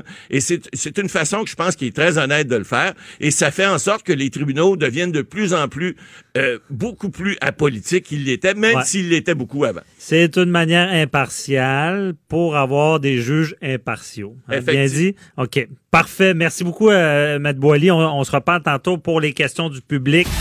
Avocat à la barre. Alors je procède à la lecture du verdict. Avec François-David Bernier. Les meilleures plaidoiries que vous entendrez. Cube Radio. Je continue la conversation que j'avais avec euh, Maître Boily, avec Luc La Liberté, que tout le monde connaît, analyste de tout ce qui est politique américaine, et avec moi, non, tout ce qui est juridique américaine, parce que, il- comme je le dis souvent, pour avoir son barreau américain, il connaît bien, euh, moi, c'est ça, c'est euh, même en étant juriste, il y a des parallèles, mais c'est très différent aux États-Unis. Euh, et on en parlait de la nomination des juges ici, qui n'est plus partisane, mais aux États-Unis, semblais dire c'est l'inverse. Ben voilà, mais j'étais parti, je suis toujours intéressé quand Maître Boily nous, nous explique quelque chose, mais cette fois-là, je me disais, c'est intéressant parce qu'on semble aller à contre-courant dans les deux systèmes. Mhm. Si ici, on a tendance à s'éloigner de ce qui pourrait donner à tout le moins une apparence de, de- de- d'influence, aux États-Unis, on se rapproche de ça. Et l'occasion est belle parce qu'on va souligner, euh, on soulignait cette semaine le décès d'un ancien juge de la Cour suprême à 99 ans. John, 99. John Paul Stevens, qui a servi pendant 35 ans à la Cour suprême des États-Unis. Mhm. Euh, ça me permet de souligner en même temps que la nomination d'un juge, là, ça se fait, c'est une nomination à vie. M. Stevens a quitté de son propre chef, là, il a pris sa retraite, mais c'est une des plus grandes influences que peut avoir un président américain sur son système aux États-Unis. Mhm. C'est-à-dire qu'il a, il est en mesure de combler des vacances, de nommer donc des juges. M. Trump le fait à deux reprises et il vient de sceller en quelque sorte euh, le sort de la Cour suprême pour les 20, 25, 30 prochaines années, si on se fie à la longévité du juge Stevens, ne serait-ce que ça. Donc, ces deux derniers juges sont très conservateurs. Donc, avant qu'on avant qu'on puisse inverser la majorité conservatrice, ça va être particulièrement long. Et de là, l'importance de l'introduction que tu faisais, c'est que quand John Paul Stevens est nommé en 1975, il est nommé par un président républicain, par Gerald Ford. Et aujourd'hui, on prend pour acquis, c'est ce que je viens de faire, que si un président républicain nomme un juge républicain, il y a de fortes chances que sans être toujours d'accord, hein, c'est, pas une alliance scellée, il y a une Mhm. séparation des pouvoirs. Ouais. Normalement, on choisit quelqu'un dont l'idéologie, si on est un républicain, est très conservatrice. On est certain, par exemple, que Brett Kavanaugh, qui est le dernier qu'on a nommé, c'est quelqu'un qui est contre l'avortement. Puis on a même pensé qu'il pourrait remettre en question Roe versus Wade. C'est récent, ce, ce, Rover-. Roe versus Wade, c'est le, jugement de 73 qui autorisait, qui ça, avalisait le, recours à l'avortement aux États-Unis. Mhm. Donc, à l'époque... Mais d'où sa, nomination, on, l'oublie, très, très, très controversée, rappelez-vous. Oui, en plus, voilà, il y, a eu tout ça parce qu'il y avait une grosse partie de cirque euh, liée, encore une fois, à des enjeux qui étaient très, très sérieux. Mhm. Donc, dans la foulée du mouvement MeToo, euh, le juge Kavanaugh qui était accusé d'avoir, par une femme, d'avoir violé, d'avoir abusé d'elle sexuellement avec d'autres. Et finalement, on est passé outre ces accusations-là qui n'ont pas pu être démontrées. Hein. Les faits mhm. remontaient il y a plusieurs années, à l'époque de, des études universitaires du juge Kavanaugh. Ouais, c'était un peu, je sais pas, mais on sentait que. Oui, ben, on avait, on avait commenté ça, tous les deux ensemble dans, dans les vieux stock là, de, de, Ben voilà, c'est peu, peu importe à qui on prêtait foi là-dedans, on le sait très bien, puis vous le savez beaucoup mieux que moi tous les deux. Euh, à partir du moment où ça remonte, il y a très très longtemps, ben écoute, on a dépassé, là, on, on invoque dans le sens là les témoins, la mémoire qui peut être défaillante, la mhm. Récupération, etc. Donc tout ça pour dire, ben, si on est, si aujourd'hui je peux vous dire, M. Cavana, c'est quelqu'un qui est issu d'université, puis il a adhéré à des mouvements qui étaient plus conservateurs et qu'on lui reconnaît une, couleur politique très claire. C'était pas le cas au moment où le juge Stevens a été nommé en 1975. Mhm. Et il a ceci de particulier, John Paul Stevens, dans sa carrière, c'est qu'on est convaincu que quand Gerald Ford le nomme, il a une étiquette de conservateur et il a été membre du Parti républicain. C'est-à-dire qu'il a voté républicain aux élections. Alors on se dit, on s'attend à quelqu'un qui va être un conservateur. Mhm. Aujourd'hui, c'est ce que je fais en 75, c'était pas vrai. Et M. Stevens a évolué en siégeant pendant toutes ces années et il est devenu un des principaux juges progressistes ou liberal, comme ah, on dit aux États-Unis. Et écoute, il a défendu les minorités ethniques, il a défendu le droit à l'avortement, il était contre la peine de mort. On n'imagine même pas aujourd'hui Brett Kavanaugh aller aussi loin euh, dans, dans, ses propos et pourtant on est en 2019. Mhm. Alors le juge Stevens, c'est un bel exemple, lui et Kavanaugh, c'est un bel exemple de l'évolution des nominations aux États-Unis. Et maintenant, on sait à quelle école de pensée appartiennent ces gens-là. Et tout comme il y a une radicalisation politique, il y a eu au sein de la magistrature une radicalisation idéologique. Mhm. Et c'est très, très, très clair. Il y, a, un fractionnement à la Cour suprême aujourd'hui. C'est étonnant. Puis ça, bien sûr, on n'a pas toujours le, temps de le faire si on est un simple citoyen et qu'on travaille son, son 40, 50 heures par semaine. Mais moi, je me, je me plais à faire ça. Quand il y a un jugement à la Cour suprême, je vais lire, bien sûr, l'avis de la majorité, la décision qui va s'imposer. Et la mais, dissidence. Ben voilà, mais je vais aller lire souvent la dissidence. Écoute, on est à des lieux parfois mhm. euh, entre la position de certains progressistes et des conservateurs. On a l'impression qu'on n'adhérait même pas à la même cause, qu'on ne traitait pas de la même cause. Alors, tout ça, tout ça, pour dire, hein, si Maître Bolly dit, ben nous, on a eu tendance à s'éloigner de cette partisanerie. Euh, aux États-Unis, je dirais qu'elle est plus évidente et plus flagrante que jamais, même si officiellement, il y a cette séparation des pouvoirs entre l'exécutif, ben, le président et moi, en passant, ce que tu, tu dis me fascine parce que j'imagine la même chose ici. Scandale. Ici, un juge, oui, il y a quelques influences. On dit, bon, euh, il y, a, trois juges euh, québécois à la Cour suprême sur les neuf parce que, bon, il y a, une influence civiliste. On est civiliste euh, et c'est la commune là dans le reste du Canada. Il y a cette influence. Tu sais, on parle de, de, de petites... De petite chose d'influence. Mais le, le, juge doit jamais avoir un parti pris d'un côté droite ou gauche. Doit ici au Canada prendre la cause dans ses faits et appliquer le droit. Tu sais, je veux dire, il n'y a pas d'histoire de dire ben moi je suis plus de bord là, je vais aller de ce bord là. Et avec Maître Boily, tantôt vous avez ouvert une porte qui était très intéressante tous les deux. Moi, un des phénomènes qui me fascine le plus aux États-Unis, c'est qu'on puisse élire un juge. Oui. Alors, on s'imagine être dans une circonscription, dans un district, parce que c'est comme ça qu'on nomme les, les, les mm-hmm. zones, les sphères d'influence d'un juge, sa juridiction. Euh, Écoute, c'est impossible de penser que certains jugements plus près des élections seront pas teintés. Ben, c'est ce qu'on c'est ce qu'on exploite régulièrement dans les films américains puis dans les téléséries américaines. Mm-hmm. euh, pour ceux qui ont écouté par exemple, euh, je pense que c'était une femme parfaite ou presque parfaite en français de Good Wife. The Good ben, Wife. on, ça, on, le voyait régulièrement. Si un juge sait qu'il va être élu, ben il y a fort à parier qu'il va se rapprocher des progressistes ou qu'il va se rapprocher des conservateurs selon la tendance des, des électeurs. Alors là, il y a un trafic, il y a un trafic d'influence qui est énorme et jamais on, on endosserait ça. Mais notre vision également du rôle du juge puis de la façon dont on le sélectionne est, différente. Puis aux États-Unis, ben, c'était rapprocher finalement le, juge de la population. C'était vu comme une façon un peu plus démocratique d'installer des gens au pouvoir. Mais ça a un effet pervers qui qu'on ne peut pas nier. Ben, d'influence sur l'impartialité. Voilà. Euh, on, peut-être qu'on des fois, j'ai l'impression qu'on fait trop confiance à l'humain parce que l'humain, des... Bon, on le dit ici aussi, hein, le juge est humain, puis n'importe quel avocat va le dire. Des, ils sont, ils sont, ils sont impartiaux, on n'en doute pas, mais il peut, c'est pas vrai qu'il n'y a jamais aucune influence. Et là, on vient ajouter Ah, une influence. comme de- historien, de- je peux te le dire, la, la- la quête d'objectivité, on aurait beau avoir le meilleur historien, le plus expérimenté, reste que toujours qu'il y a un potentiel d'influence. On se prépare à lutter contre ça, on essaie d'établir des, des, des pare-feux, Ouais. mais c'est impossible. Mais j'ai l'impression qu'ici, on essaie d'éliminer toutes les Voilà. potentiels, tandis qu'aux États-Unis, c'est comme non, on va faire confiance à l'humain, il, il mettra ça de côté. Oui, il ne sera que- pas réélu s'il met ça de côté. Est-ce que, la ju- est que justice, c'est le texte tel qu'il a été rédigé ou c'est l'impact qu'il a dans la population? Mhm. et, et là, on a une lecture parfois du droit qui est différente. Il y a ce qui est écrit, puis il y a toujours ce qui est entre les lignes. Ben, quand on est élu, ce qu'il y a entre les lignes, c'est notre circonscription. Ouais. Beaucoup. C'est ça, l'esprit et la lettre, euh, ça nous rappelle ça. Voilà. Ouais, ben, et euh, bon, ben, c'est très intéressant avec la différence avec la nomination Vraiment. juges, l'influence.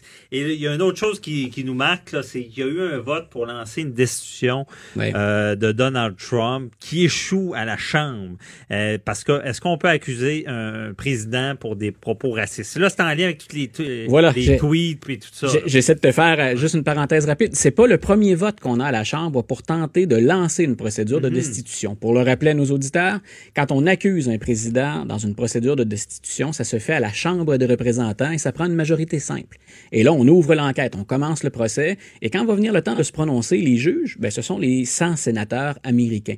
Donc, la première étape se fait à la Chambre des représentants et les premiers votes ou les premières manifestations qu'on a eues vers la destitution, c'est en lien avec ben, l'enquête sur l'ingérence russe, les Ok. affaires personnelles de Donald Trump, l'obstruction à la justice. Hier, ce qui était particulièrement original, et, et tu l'as bien présenté, on a un représentant démocrate du Du Texas, Al Green, qui est un Afro-Américain, et qui lui dit, moi, je veux lancer une procédure de destitution, mais je le fais en fonction des propos racistes. Les fameux tweets de Donald Trump contre quatre Américaines, dont une qui est originaire, qui, qui est entrée aux États-Unis par l'immigration. Les trois autres sont des citoyennes américaines, mais dont les parents, les ancêtres étaient des immigrants. Là, on Mhm. monte loin parce que les Américains sont à peu près tous des immigrants Ouais. à 85-90% Donc, il veut, il déplore, lui, bien sûr, ces propos qu'il considère racistes parce qu'il dit à ces gens-là, retournez chez vous. Mais chez eux, c'est les États-Unis. Donc, euh, Mhm. c'est- déjà... Mais rappelons les tweets. Ouais. Qu'est-ce qu'il voulait faire, Trump? Avec Il, s'en prend essentiellement à, à ces quatre femmes-là en disant vous critiquez le système. Vous en avez contre les Américains, vous détestez le pays, ça ne vous satisfait pas, vous voulez améliorer ça. Retournez chez vous dans des pays infestés par le crime, dans des pays qui sont corrompus. Vous n'êtes pas content? Rentrez chez vous. Mhm. Ce qu'il ne dit pas, bien entendu, parce qu'on fait jamais dans la dentelle, c'est eh ben vous êtes chez vous. Ouais. les quatre, les quatre ce sont des femmes et toutes des femmes issues des minorités. Et ces femmes-là, sauf une, sont nées aux États-Unis, donc elles n'ont pas d'autre pays que Ah, les ouais. États-Unis. Et même Madame Omar est citoyenne américaine et élue au Congrès. Elle peut pas être plus américain que ça. là. on Mhm. participe aux institutions politiques. Bien sûr, on pourrait discourir longtemps sur pourquoi Donald Trump fait ça et pourquoi cherche-t-il à rassurer sa base. Ben, Reste c'est ce que j'allais dire. Voilà. Tu, vas, tu vas me dire. Il parle encore une fois. Ben, il fait- il- parle à sa base. Voilà, fout il fait, il fait deux choses. Et politiquement, ça peut être déplorable, discutable et dégoûtant d'un point de vue éthique ou d'un point de vue moral. Stratégiquement, ça peut être intéressant parce que il y a une base, euh, et on peut pas le nier aux États-Unis, qui a peur de perdre le pays aux mains des minorités. Ouais. Donc, ce pays-là a été blanc essentiellement depuis sa création, mais dans 15, 20 ans, ce pays-là va avoir une majorité de minorités et les blancs vont être en minorité. Donc, il y a beaucoup de gens que ça déstabilise, que ça inquiète. Puis, il y a une peur, je pense, qui est un, un brin normal, mais sur laquelle Trump va jouer énormément. Et ces gens-là qui sont en quête d'identité ou qui craignent pour leur identité, il leur dit, moi, je vais vous protéger contre les influences extérieures. Mais en visant ces quatre femmes-là, ce qu'il fait également, c'est qu'il sait très bien que chez les démocrates, ces quatre femmes-là ne font pas l'unanimité. Donc, Ah il y a des centristes au sein du Parti démocrate. Madame Pelosi, qui est à la Chambre des représentants, euh, on a maille à partir avec ces quatre femmes-là parce qu'elles sont très progressistes. Et le Parti démocrate est divisé entre ben, une aile plus centriste. Il y a un candidat comme Joe Biden à la, présidente qui, à la présidence qui représente ces gens-là. Mais on a beaucoup de progressistes comme Bernie Sanders, Elizabeth Warren. Et ces quatre femmes-là sont plus près des progressistes. Puis on s'entend pas toujours chez les démocrates sur la direction à prendre. Et Donald Trump voulait carrément embêter les démocrates avec ça en disant, vous avez quatre progressistes, ce sont des communistes, ce sont des socialistes. Et si vous votez, grosso modo, ce qu'il dit pour les démocrates, vous laissez le pays aux mains de ces gens-là qui vous font peur, qui sont des communistes ou des socialistes. Et ça, c'est une étiquette qui passe encore très mal aux États-Unis. Donc, M. Trump fait ça pour ça. Maintenant, est-ce qu'on peut entamer une procédure de destitution? Si on retourne à la Constitution américaine, à la Ouais. procédure de destitution, Est-ce qu'on peut démettre un président de ses fonctions parce qu'il est raciste? Euh, si c'était le cas, ce serait arrivé à bien des reprises avant. Malheureusement, Oh, ah ouais? malheureusement, M. Trump est probablement le plus spectaculaire puis le, le plus volubile, mais il y a eu d'autres présidents qui étaient racistes. Donnons-leur un peu de crédit dans la mesure où c'est quasi indéfendable de toute façon, mais après la guerre de sécession ou au début du 20e siècle, on est dans un contexte bien différent où on, on a encore une méfiance à l'égard de la population noire. Mais en 2019, que le président exacerbe le racisme comme ça ou une forme de nationalisme blanc, c'est regrettable. Mais est-ce que la Constitution et la procédure de destitution, ça a été pensé pour ça? Pour ça. Donc, quand on va lire les raisons pour lesquelles on invoque la, la, la, la, la procédure de destitution, il faut que ce soit un crime, euh, ou un crime très grave, ou encore de la haute trahison, parce qu'on est en contexte de guerre, entre autres, quand on fait l'indépendance américaine. Euh, moi, j'aurais bien hâte et je serais bien curieux de voir des juristes et des constitutionnalistes se pencher sur le racisme comme cause pour une procédure de destitution. À lui seul, je pense que ce terme-là, cette définition-là, ça ne suffit pas. Alors, Ben- monsieur, monsieur Green, qui est le représentant hier, il s'est fait battre à plate couture et on lui a demandé, on l'a interrogé. Monsieur Green, considérez-vous que c'est une défaite humiliante? Il a dit non. Non, parce que on est en train de montrer aux Américains qu'on ne peut pas tolérer que quelqu'un comme Trump s'exprime comme il le fait, qu'il divise le pays. Et en passant, ben, on a déjà voté pour M. Trump sur une procédure de destitution. Il y avait eu 66 votes en faveur, ce qui est pas assez. Moi, j'en ai obtenu 95. Donc, il dit on chemine. Et je Ah. pense que M. Trump, on n'ira pas jusqu'à la fin de son premier mandat sans procédure de destitution. Et là-dessus, je ne peux pas lui donner tort. Donc, suis- on chemine vers Voilà. cette destitution-là. C'est ben, on- ce qu'on veut faire. Avec un, un- quelque chose de plus grave, parce que comme tu dis, effectivement, moi aussi j'ai validé, ça prend vraiment un acte criminel là, pour. euh, Oui, ben voilà, le- le- le racisme- perde la tête. S'il perd la tête, il y a deux manières. En tout cas, Ben, c'est-à-dire que ça, oui, c'est qu'on on Ouais. peut invoquer un amendement de la Constitution pour dire, à, pas- mais ça, c'est particulièrement complexe et très partisan aussi. Ouais. Il faudrait que la moitié de son cabinet et un peu plus disent, nous, on pense qu'il est plus en mesure de servir. Et là, on avise le Congrès en disant, le président peut pas servir. On invoque le 25e amendement et on met Ouais. à sa place Mike Pence, le vice-président. C'est ça. C'est ce que j'ai compris. Ça, c'est une oui. partie. Et ça mais l'autre, ça prend un acte criminel. Et là, dans ce cas-là, le racisme, ça rentrait pas Ben, là-dedans, même faut que si ça- moralement, c'est pas correct. Voilà, il faut que ça s'accompagne d'autres choses. Mais le, racisme en lui-même, c'est pas quelque chose de suffisant pour aller de la. Faire un méfait en lien avec son. Oui, ou si, ou raciste. si certaines, Là, de ses, ou si Ouais. certaines de ses politiques entraînaient des actes criminels, là, on pourrait voir. Mais euh, parce que le président a des propos de nationalistes blancs ou même à la rigueur de suprémacistes blancs, là, faut, faut jouer sur des définitions, euh, des définitions de termes. Les démocrates s'embarqueront pas là-dedans dans l'élection de 2020. En tout cas, on saura. Moi, je, comme Luc, je te dis souvent, je, je me demande toujours si Trump prévoit ses affaires ou c'est des, des, des hasards, mais il semble assez stratégique à t'écouter. Parce que. Ben, c'est c'est-à-dire que oui, sur, sur sa logique et sur ce qui lui a permis de gagner en 2016, il y a- il- c'est- euh, en quelque sorte planifier pas chacun des gestes, mais la stratégie d'ensemble, il sait où il s'en va. Maintenant, est-ce que chacun des gestes qui va avec ça, est parfois impulsif? Il y en a beaucoup qui sont le, On, le on sait qu'il parle à sa base euh, euh, journalièrement. Ah, il ne, il ne les perd pas, il- ça. non, c'est ça. Mais il va falloir qu'il parle à quelqu'un d'autre s'il veut être réélu, parce que Ouais. cette base-là lui permet pas d'être OK, réélu. ah, ben, on va en reparler dans Oui. notre chronique. C'est tout Parfait. le temps. Merci beaucoup, Luc. Ah, c'est un euh, grand plaisir. euh, de ton retour de vacances. On se reparle la semaine prochaine. bye bye. Bye bye. Restez là, on répond à vos De questions. 9 à 11, vous écoutez Avocat à la barre. Vous entendez? euh, Oui, on revient avec Maître Boily pour les questions du public. Euh, toujours, euh, ben, vous avez posé vos questions. On va y répondre au, répondre au meilleur de notre connaissance. Euh, il y a Joanie Henry à la mise en onde qui est avec nous. Bonjour, Joanie. Bonjour. C'est quoi la première question?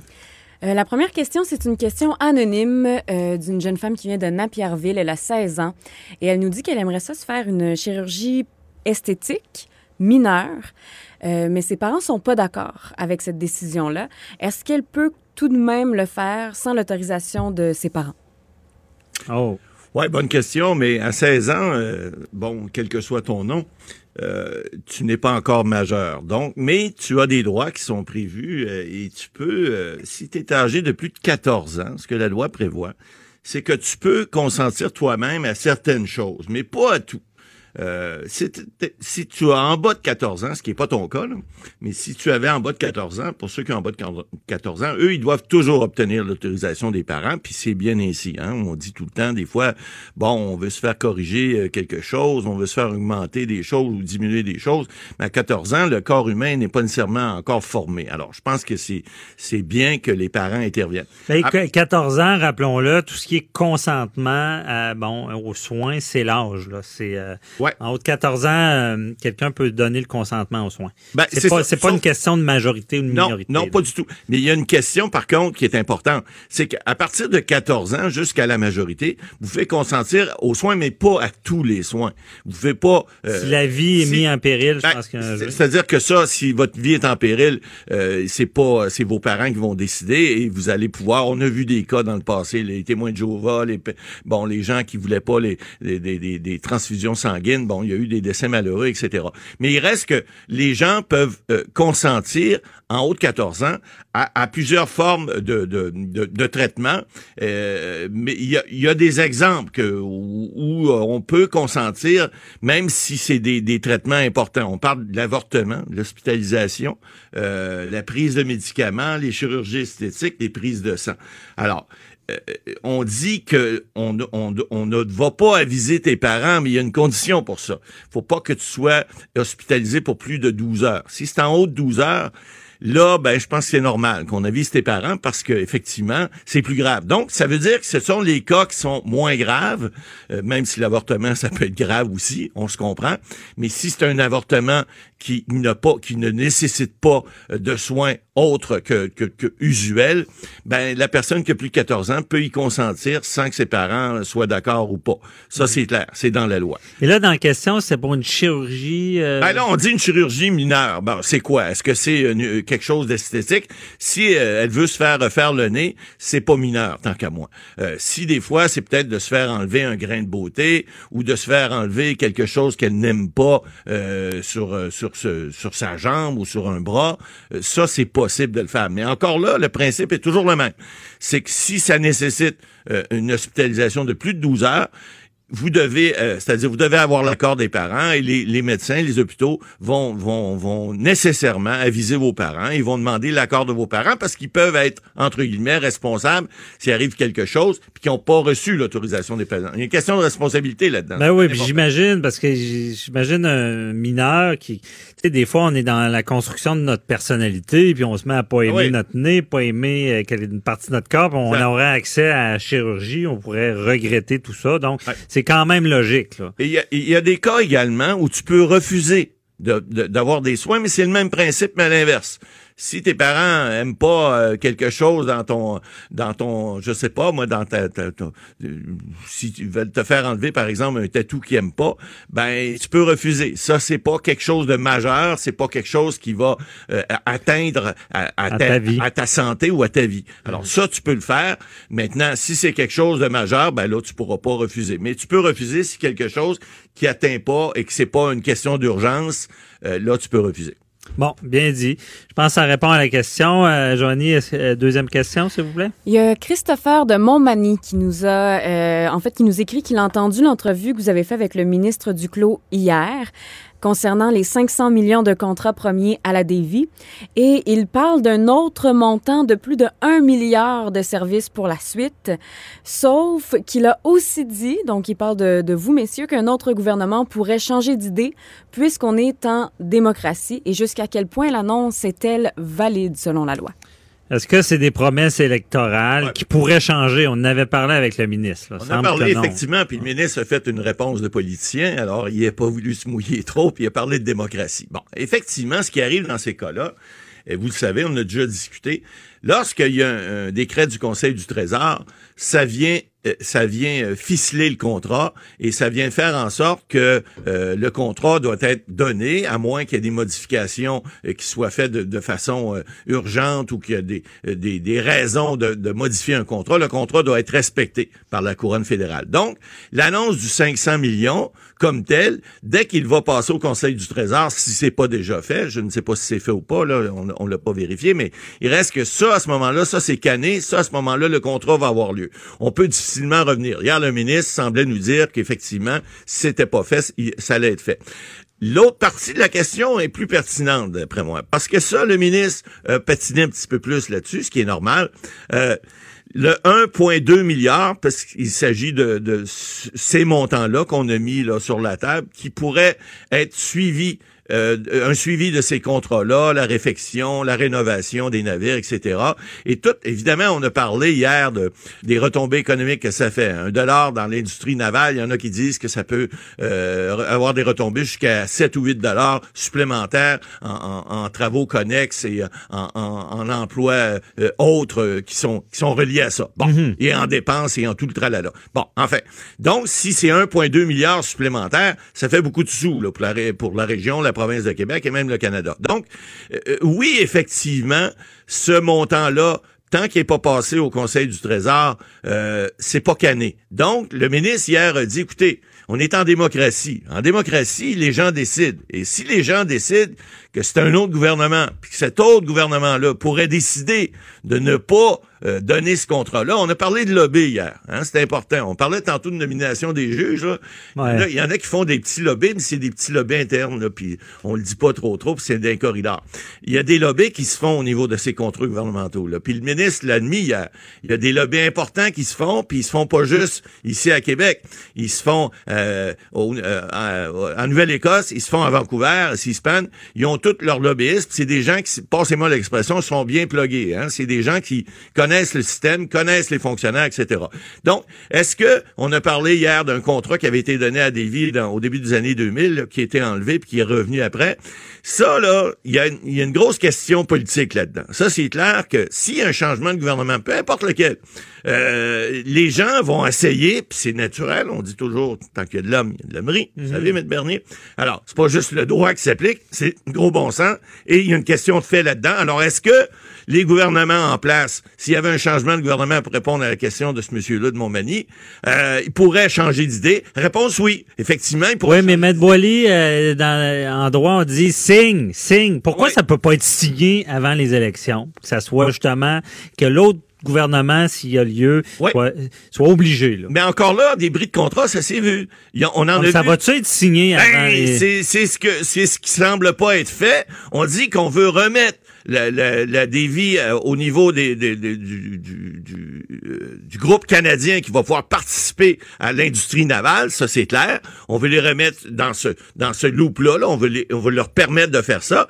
Maintenant, est-ce que ça va être fait? Euh, présentement On pense que c'est pas encore fait puisque ça sera annoncé si c'était fait. Donc, il y a toujours une possibilité que cette que cette euh, que cette extension de contrat là euh, ne soit pas accordée finalement parce qu'il y aura peut-être des lobbies qui vont ils vont pousser assez fort pour être capables de faire en sorte que ces contrats de service-là. Mais là, on, on fait de l'extrapolation et on n'est pas on n'est pas des politiciens, mais on voit que la, la partie la oui, mais Boily, vous avez une expertise politique. Y a-tu vraiment un nouveau gouvernement Non.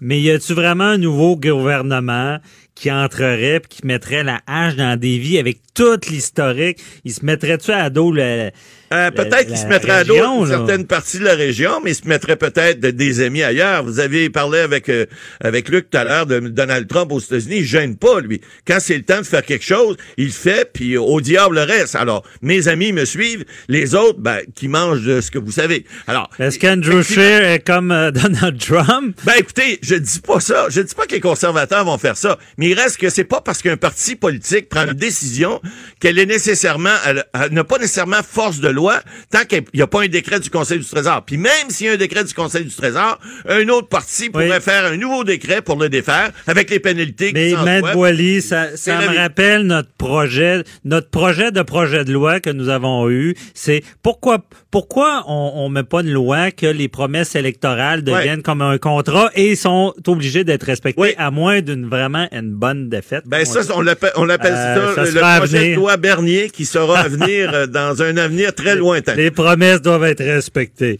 Merci beaucoup, M. Boily. Bonne journée. Avocat à la barre. Avec François-David Bernier.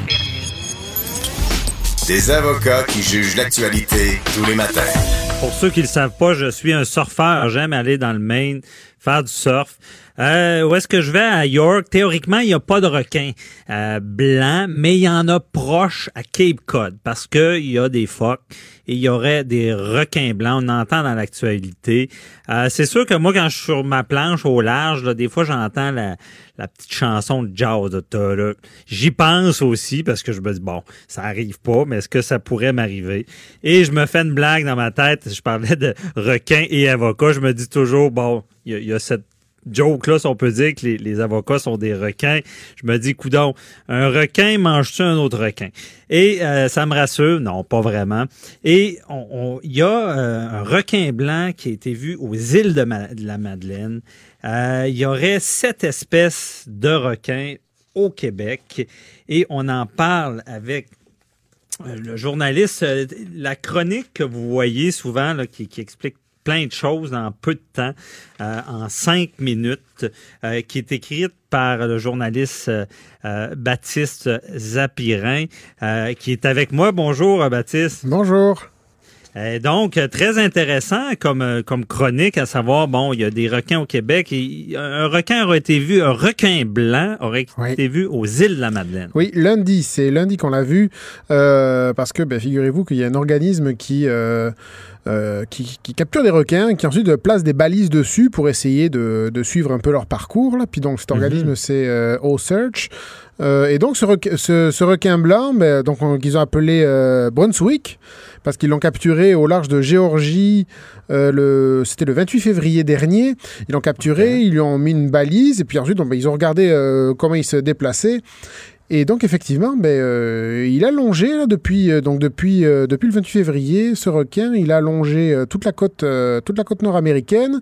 Il a fait le tour, donc il est passé par le Maine, par l'île du Cap-Breton, et effectivement lundi, lundi, on l'a spoté au large des îles de la Madeleine, plus exactement au large de l'île du Havre aux Maisons. Donc euh, c'était assez euh, surprenant parce que c'est quand même pas un requin, un, les requins blancs, on n'en voit pas tous les jours quand même dans ce coin-là. C'est qui vont loin comme ça. Et là j'ai la, la, carte devant moi, ça me donne un petit frisson. Je vois Maine, puis ah. c'est proche de York. Ah ben écoute, euh, il était peut-être pas loin de toi là quand quand t'es parti ouais, dans Maine. Donc y a, dans le Maine, il y a des requins blancs là. Oui oui oui oui, ben il y en a. Ben les, les, les requins blancs Bon, les, requins blancs, il y en a un peu partout, hein, parce que bon, ils sont mhm. dans les eaux, dans les eaux tièdes. Euh, mais comme c'est une espèce qui, euh, qui est capable de, qui est capable de réguler sa température même jusqu'à euh, jusqu'à 20 degrés au-dessus de, de, la température de l'eau, il ça, ne mhm. les dérange pas de se déplacer plus au nord. Enfin, ils sont, ils sont tout à fait capables de le faire. Donc, euh, et puis en plus, ils sont obligés de se déplacer parce que, euh, parce que sinon ils meurent. Donc, euh, bah, ils, sont obligés d'alimenter leur branchie. Donc, ils sont toujours obligés de nager, même, même, même en dormant. Donc, oui, mhm. les requins se déplacent. Les requins blancs se déplacent se déplacent et il faut qu'ils bougent, c'est ce que je viens de comprendre. Et ils doivent suivre la nourriture. Et ça explique pourquoi, justement, comme je disais, euh, à Cape Cod, il y a, des phoques et il y aurait plus de requins blancs. On aurait vu euh, les requins blancs approcher plus les plages les dernières ben, Effectivement, il y a plus de phoques à Cape Cod et donc ben, il y a plus de requins blancs qui viennent, qui viennent se nourrir avec. Euh, c'est l'ordre naturel, ça. Mais est-ce que euh, les gens doivent avoir parce que là c'est les vacances, on, souvent il y en a, plusieurs qui se dirigent vers ces zones-là et même la Caroline du Nord, du Sud, et on a vu dans l'actualité des fois des attaques de requins. Est-ce qu'il y a une crainte à avoir? C'est euh, oui, c'est ben, disons quand il y en a une, c'est sûr, c'est très spectaculaire parce que ben, justement parce que à cause du film Jaws qui fait vraiment qui fait mhm. cauchemarder tout le monde, mais euh, au final euh, bah, y a, euh, on compte à peu près une centaine d'attaques de requins par an. Alors ça, on inclut euh, toutes les espèces de requins. C'est vrai que le, requin blanc, ça compte pour, on pense que c'est à peu près un tiers ou la moitié peut-être des attaques de ces attaques euh, qui sont attribués au, au requin blanc. C'est difficile à dire, hein, parce que, bon, évidemment, mm -hmm. il ne s'identifie pas, le requin, quand, euh, quand, euh, quand il ouais, mort. Hein. évidemment. Et bon, ben, des fois, on a du mal un peu à distinguer, à distinguer qu'est-ce que, quelle, de quelle espèce il s'agit. Mais bon, mm -hmm. une centaine d'attaques dans le monde, c'est pas tant que ça. parce que, bon, il faut dire que le, le, le tourisme nautique s'est beaucoup développé. Donc, évidemment, il y a plus d'occasions de, de contact entre, le, entre les, les humains et les requins. Donc c'est sûr que, bon, ouais, 100 attaques, c'est peut-être un peu plus qu'avant, mais bon, euh, C'est ça pas, reste euh, résiduel. Quoi. Au, ça, fina- au final, au final, je crois qu'il y a un organisme qui s'est amusé à calculer qu'on a une chance sur euh, 3 millions 7 de- d'être tué par un requin euh, dans le Ok, monde, donc toute c'est- espèce confondue. C'est minime. Donc, ouais, c'est quand, ça le quand même pas de quelqu'un qui. Ouais, c'est ça. Dans le fond, quelqu'un qui part en vacances, même s'il va dans une zone qui a des requins, a beaucoup plus de chances d'avoir un accident que de se faire attaquer par un Il a, requin. plus de, il a plus de chances de se faire fra- frapper par la foudre euh, deux fois d'affilée, même, je pense. OK, ben c'est rassurant. Mais on se dit, quand on se baigne, on est quand même dans leur milieu. Et euh, avec Bas- Bastien, avec l'information, euh, Baptiste, pardon, Oui. avec l'information que tu as ramassée, est-ce que euh, on, on- prévient plus, je pense, maintenant? J'ai vu des nouvelles où est-ce qu'il y, a- il y a des affiches de requins où on avertit plus les, les, les baigneurs. Oui, on avertit. Alors, vous parlez de Cape Cod, par exemple. Ben, euh, oui, à Cape Cod, par exemple, il y a des, euh, il y a des, euh, il y a des panneaux euh, on- sur les plages. On plante des panneaux sur les, sur les, sur les plages dès qu'on, dès qu'on voit, euh, enfin, dès qu'il y, a- y un danger de requin. C'est quand même là, là, là où on sait que les requins euh, sont un peu plus fréquemment présents. Bon, ben là, euh, c'est très, c'est très, très surveillé, quoi. Et là, par exemple, au- pour, pour Brunswick, là, au large des îles de la Madeleine, il n'y a quand même pas de quoi s'inquiéter a priori, là, parce que bon, sur la carte, c'est vrai que quand on regarde sur les cartes, c'est très très près, mais quand on regarde exactement, bon, si- quand il a été spoté euh, lundi, euh, il était à quoi, les 4-5 km des côtes, là, donc euh, bon, il faut, faut quand Ah. même aller se baigner loin pour, pour le trouver. Alors par contre, c'est sûr que, pour être tout à fait exact, les, les, euh, les- les moments où on le détecte, ce requin, euh, je parle donc de Brunswick, là, ce requin-là, euh, c'est quand il sort de l'eau. Parce que la balise n'émet euh, ces ondes que quand le quand le requin euh, vient prendre l'air. Alors c'est sûr que les requins n'ont pas besoin. C'est pas comme les baleines, par exemple, le requin n'a pas Mhm. besoin de sortir. euh, donc euh, là, par exemple, on le voit. et La, la dernière fois qu'on l'avait spoté, donc là c'est lundi. Puis la, la dernière fois on l'avait où on l'avait repéré, c'était euh, c'était dix jours avant. Mhm. Donc, euh, bon, euh, c'est sûr qu'on ne sait pas exactement où il est. Mais enfin, si ça se trouve, euh, il est déjà parti ailleurs. hein. On ne sait pas Ouais, exactement ça- ce qu'il est venu chercher, mais... Il suit. Mais à la base, toujours avec l'information que tu as amassée, Mhm. euh, à la base, le requin n'attaque pas l'homme. Non. ne veut pas manger de non, l'homme. là. pas du tout, pas du tout. Mais le requin, ce qu'il cherche, c'est voilà, c'est- les phoques. Là. Il mange des poissons. Il on parle du requin blanc, hein, d'ailleurs, parce qu'il y a des... euh, Mais le, voilà, il mange, il, il mange des phoques, il mange des poissons, puis... Tu parlais des, surfeurs. Bon, ben souvent, quand, quand il y a des attaques, euh, quand il, quand il s'en prend à des surfeurs, c'est parce que les surfeurs, euh, ben, leur planche vue du dessus euh, ressemble un Ressemble. peu à un, ph- à un phoque. Là. Alors, euh, bon, Ben, c'est ça. Alors bon, ben, c'est sûr que ben, il, cro- il même- même- voir. Il est curieux, hein, le requin blanc. hein. donc, euh, de temps en temps, ben, c'est possible qu'il aille, euh, qu'il aille euh, y mettre un croc pour voir. là. Mais souvent, ben, voilà, il se rend compte que ah, c'est pas, pas du phoque. Désolé, Ben, je m'en vais. C'est ça.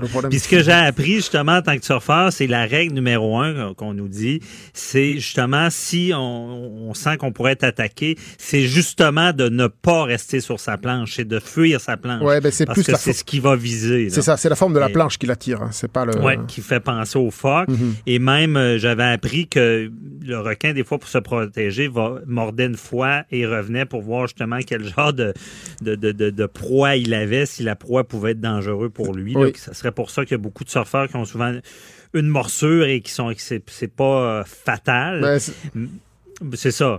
Euh, mais je voulais te poser la question également. Bon, on- je parle encore de surfeurs. Euh, Il y a, quand on est surfeur, il y a un requin qu'on aime, mais on n'aime vraiment pas. là. C'est le requin bulldog. Parce que, bon, c'est peut-être de la fausse information. Tu me diras ce que tu as comme info. Mhm. Mais moi, ce que j'ai su, c'est que le requin bulldog, pour un humain, peut être dans sa chaîne. Il y a pas, c'est pas comme les autres requins et euh, il n'y a pas de misère euh, d'attaquer les, les, les hommes. là. Alors, le requin bulldog, j'avoue que je m'y suis pas vraiment intéressé pour, euh, Mhm. la, page de, pour la page du jour, mais euh, effectivement, de ce que j'avais entendu, c'est vrai que c'est un requin. Et alors, si je confonds pas, le truc, c'est un requin en plus qui a tendance à se. à- on, on le voit souvent dans les embouchures, je crois, dans les embouchures de fleuves, choses comme ça, donc dans les eaux troubles, ce qui fait que. euh, C'est bon, un est- requin hybride, je pense. Je pense qu'il peut autant être en eau douce que salée. C'est ça, donc c'est ce en, en ça que c'est en ça qu'il peut être euh, c'est en ça qu'il peut être dangereux là. Mhm. Et euh, effectivement, je, je pense que je me demande si c'est pas le principal justement euh, si c'est pas le, le, le, le principal si se dispute pas avec le requin blanc le titre pour le Des le, voilà le, le principal responsable des attaques sur les humains oui, effectivement.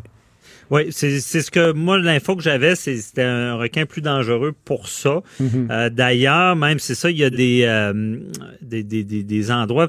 J'ai un ami, moi, qui vient de l'île de, la Réunion, puis euh, à l'île de la Réunion, ils ont vraiment pris des mesures drastiques de mettre des filets. Je pense que c'est le requin, le requin bulldog et le requin blanc qui est là. Et lui, lui, il m'a témoigné, c'est un surfeur, et là-bas, ils sont assez euh, maniaques du ça, et que des, de, de, de, ses amis ont été mangés. Mhm.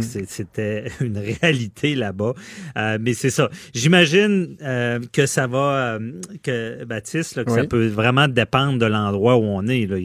on s'entend qu'ici, le danger n'est pas aussi réel qu'il pourrait l'être en Australie ou en Afrique. Oui, voilà, c'est ça. C'est c'est ben, en tout cas, c'est pas au Nouveau-Brunswick qu'il faut s'inquiéter. c'est pas, c'est pas, c'est pas dans, le, dans les îles de la Madeleine qu'il faut s'inquiéter. C'est sûr, ça dépend de la présence de la population. En général, là où les requins sont présents, sont vraiment, sont, sont plus présents, le, les autorités font quand même attention depuis, euh, euh, ben parce que notamment depuis, euh, depuis une, voilà, une dizaine, peut-être une quinzaine d'années, là où, quand je dis avec le développement de, du tourisme, du tourisme nautique, ben c'est vrai que les attaques ont un peu augmenté. Donc, on parle d'une centaine mhm. d'attaques par an. Donc, effectivement, les autorités prennent des mesures, surveillent davantage euh, euh, ben, pour, pour, pour, prévenir, pour, donner, voilà, pour donner les, les, les bons conseils. Quoi.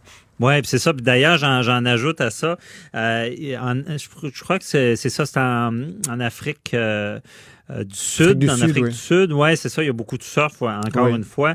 Et eux ont des guetteurs. Euh, il y a beaucoup plus de requins ben, qui pourraient en avoir dans le Maine, évidemment, et euh, vont vont aller jusqu'à avoir des, des gens payés, engagés, qui vont faire ça toute la journée, regarder au large si euh, ils voient pas d'ailerons ou de, de, de, prédateurs pour justement éviter le pire. Et c'est ça. En tout cas, c'était très intéressant. On cherche hein? des solutions aussi. Hein. il y a des, il y a des inventions des bracelets anti-requins qui ouais, des charges électriques pour les repousser. C'est ça. On cherche des solutions. Hein. C'est pas. Euh, Puis il y aurait même des liquides qu'on pourrait mettre qui les mhm. repousseraient. En tout cas, merci beaucoup, euh, Baptiste, de nous avoir éclairé là-dessus parce que moi, ça m'intéresse. Et je vais vous le dire, des fois, les requins, on sait qu'ils sont pas là, mais des fois, on voit, on est sur notre planche de surf, on voit un canard, puis on fait le saut. Il y a des places qu'on peut surfer avec des dauphins, mais moi, je ferais une crise cardiaque dans la seconde en me demandant est-ce que c'est un requin ou un dauphin? mais merci beaucoup. Euh, c'était très éclairant. on te suit dans tes chroniques en cinq minutes. C'était bonne journée. C'était Baptiste euh, Zapirin. Cube Radio.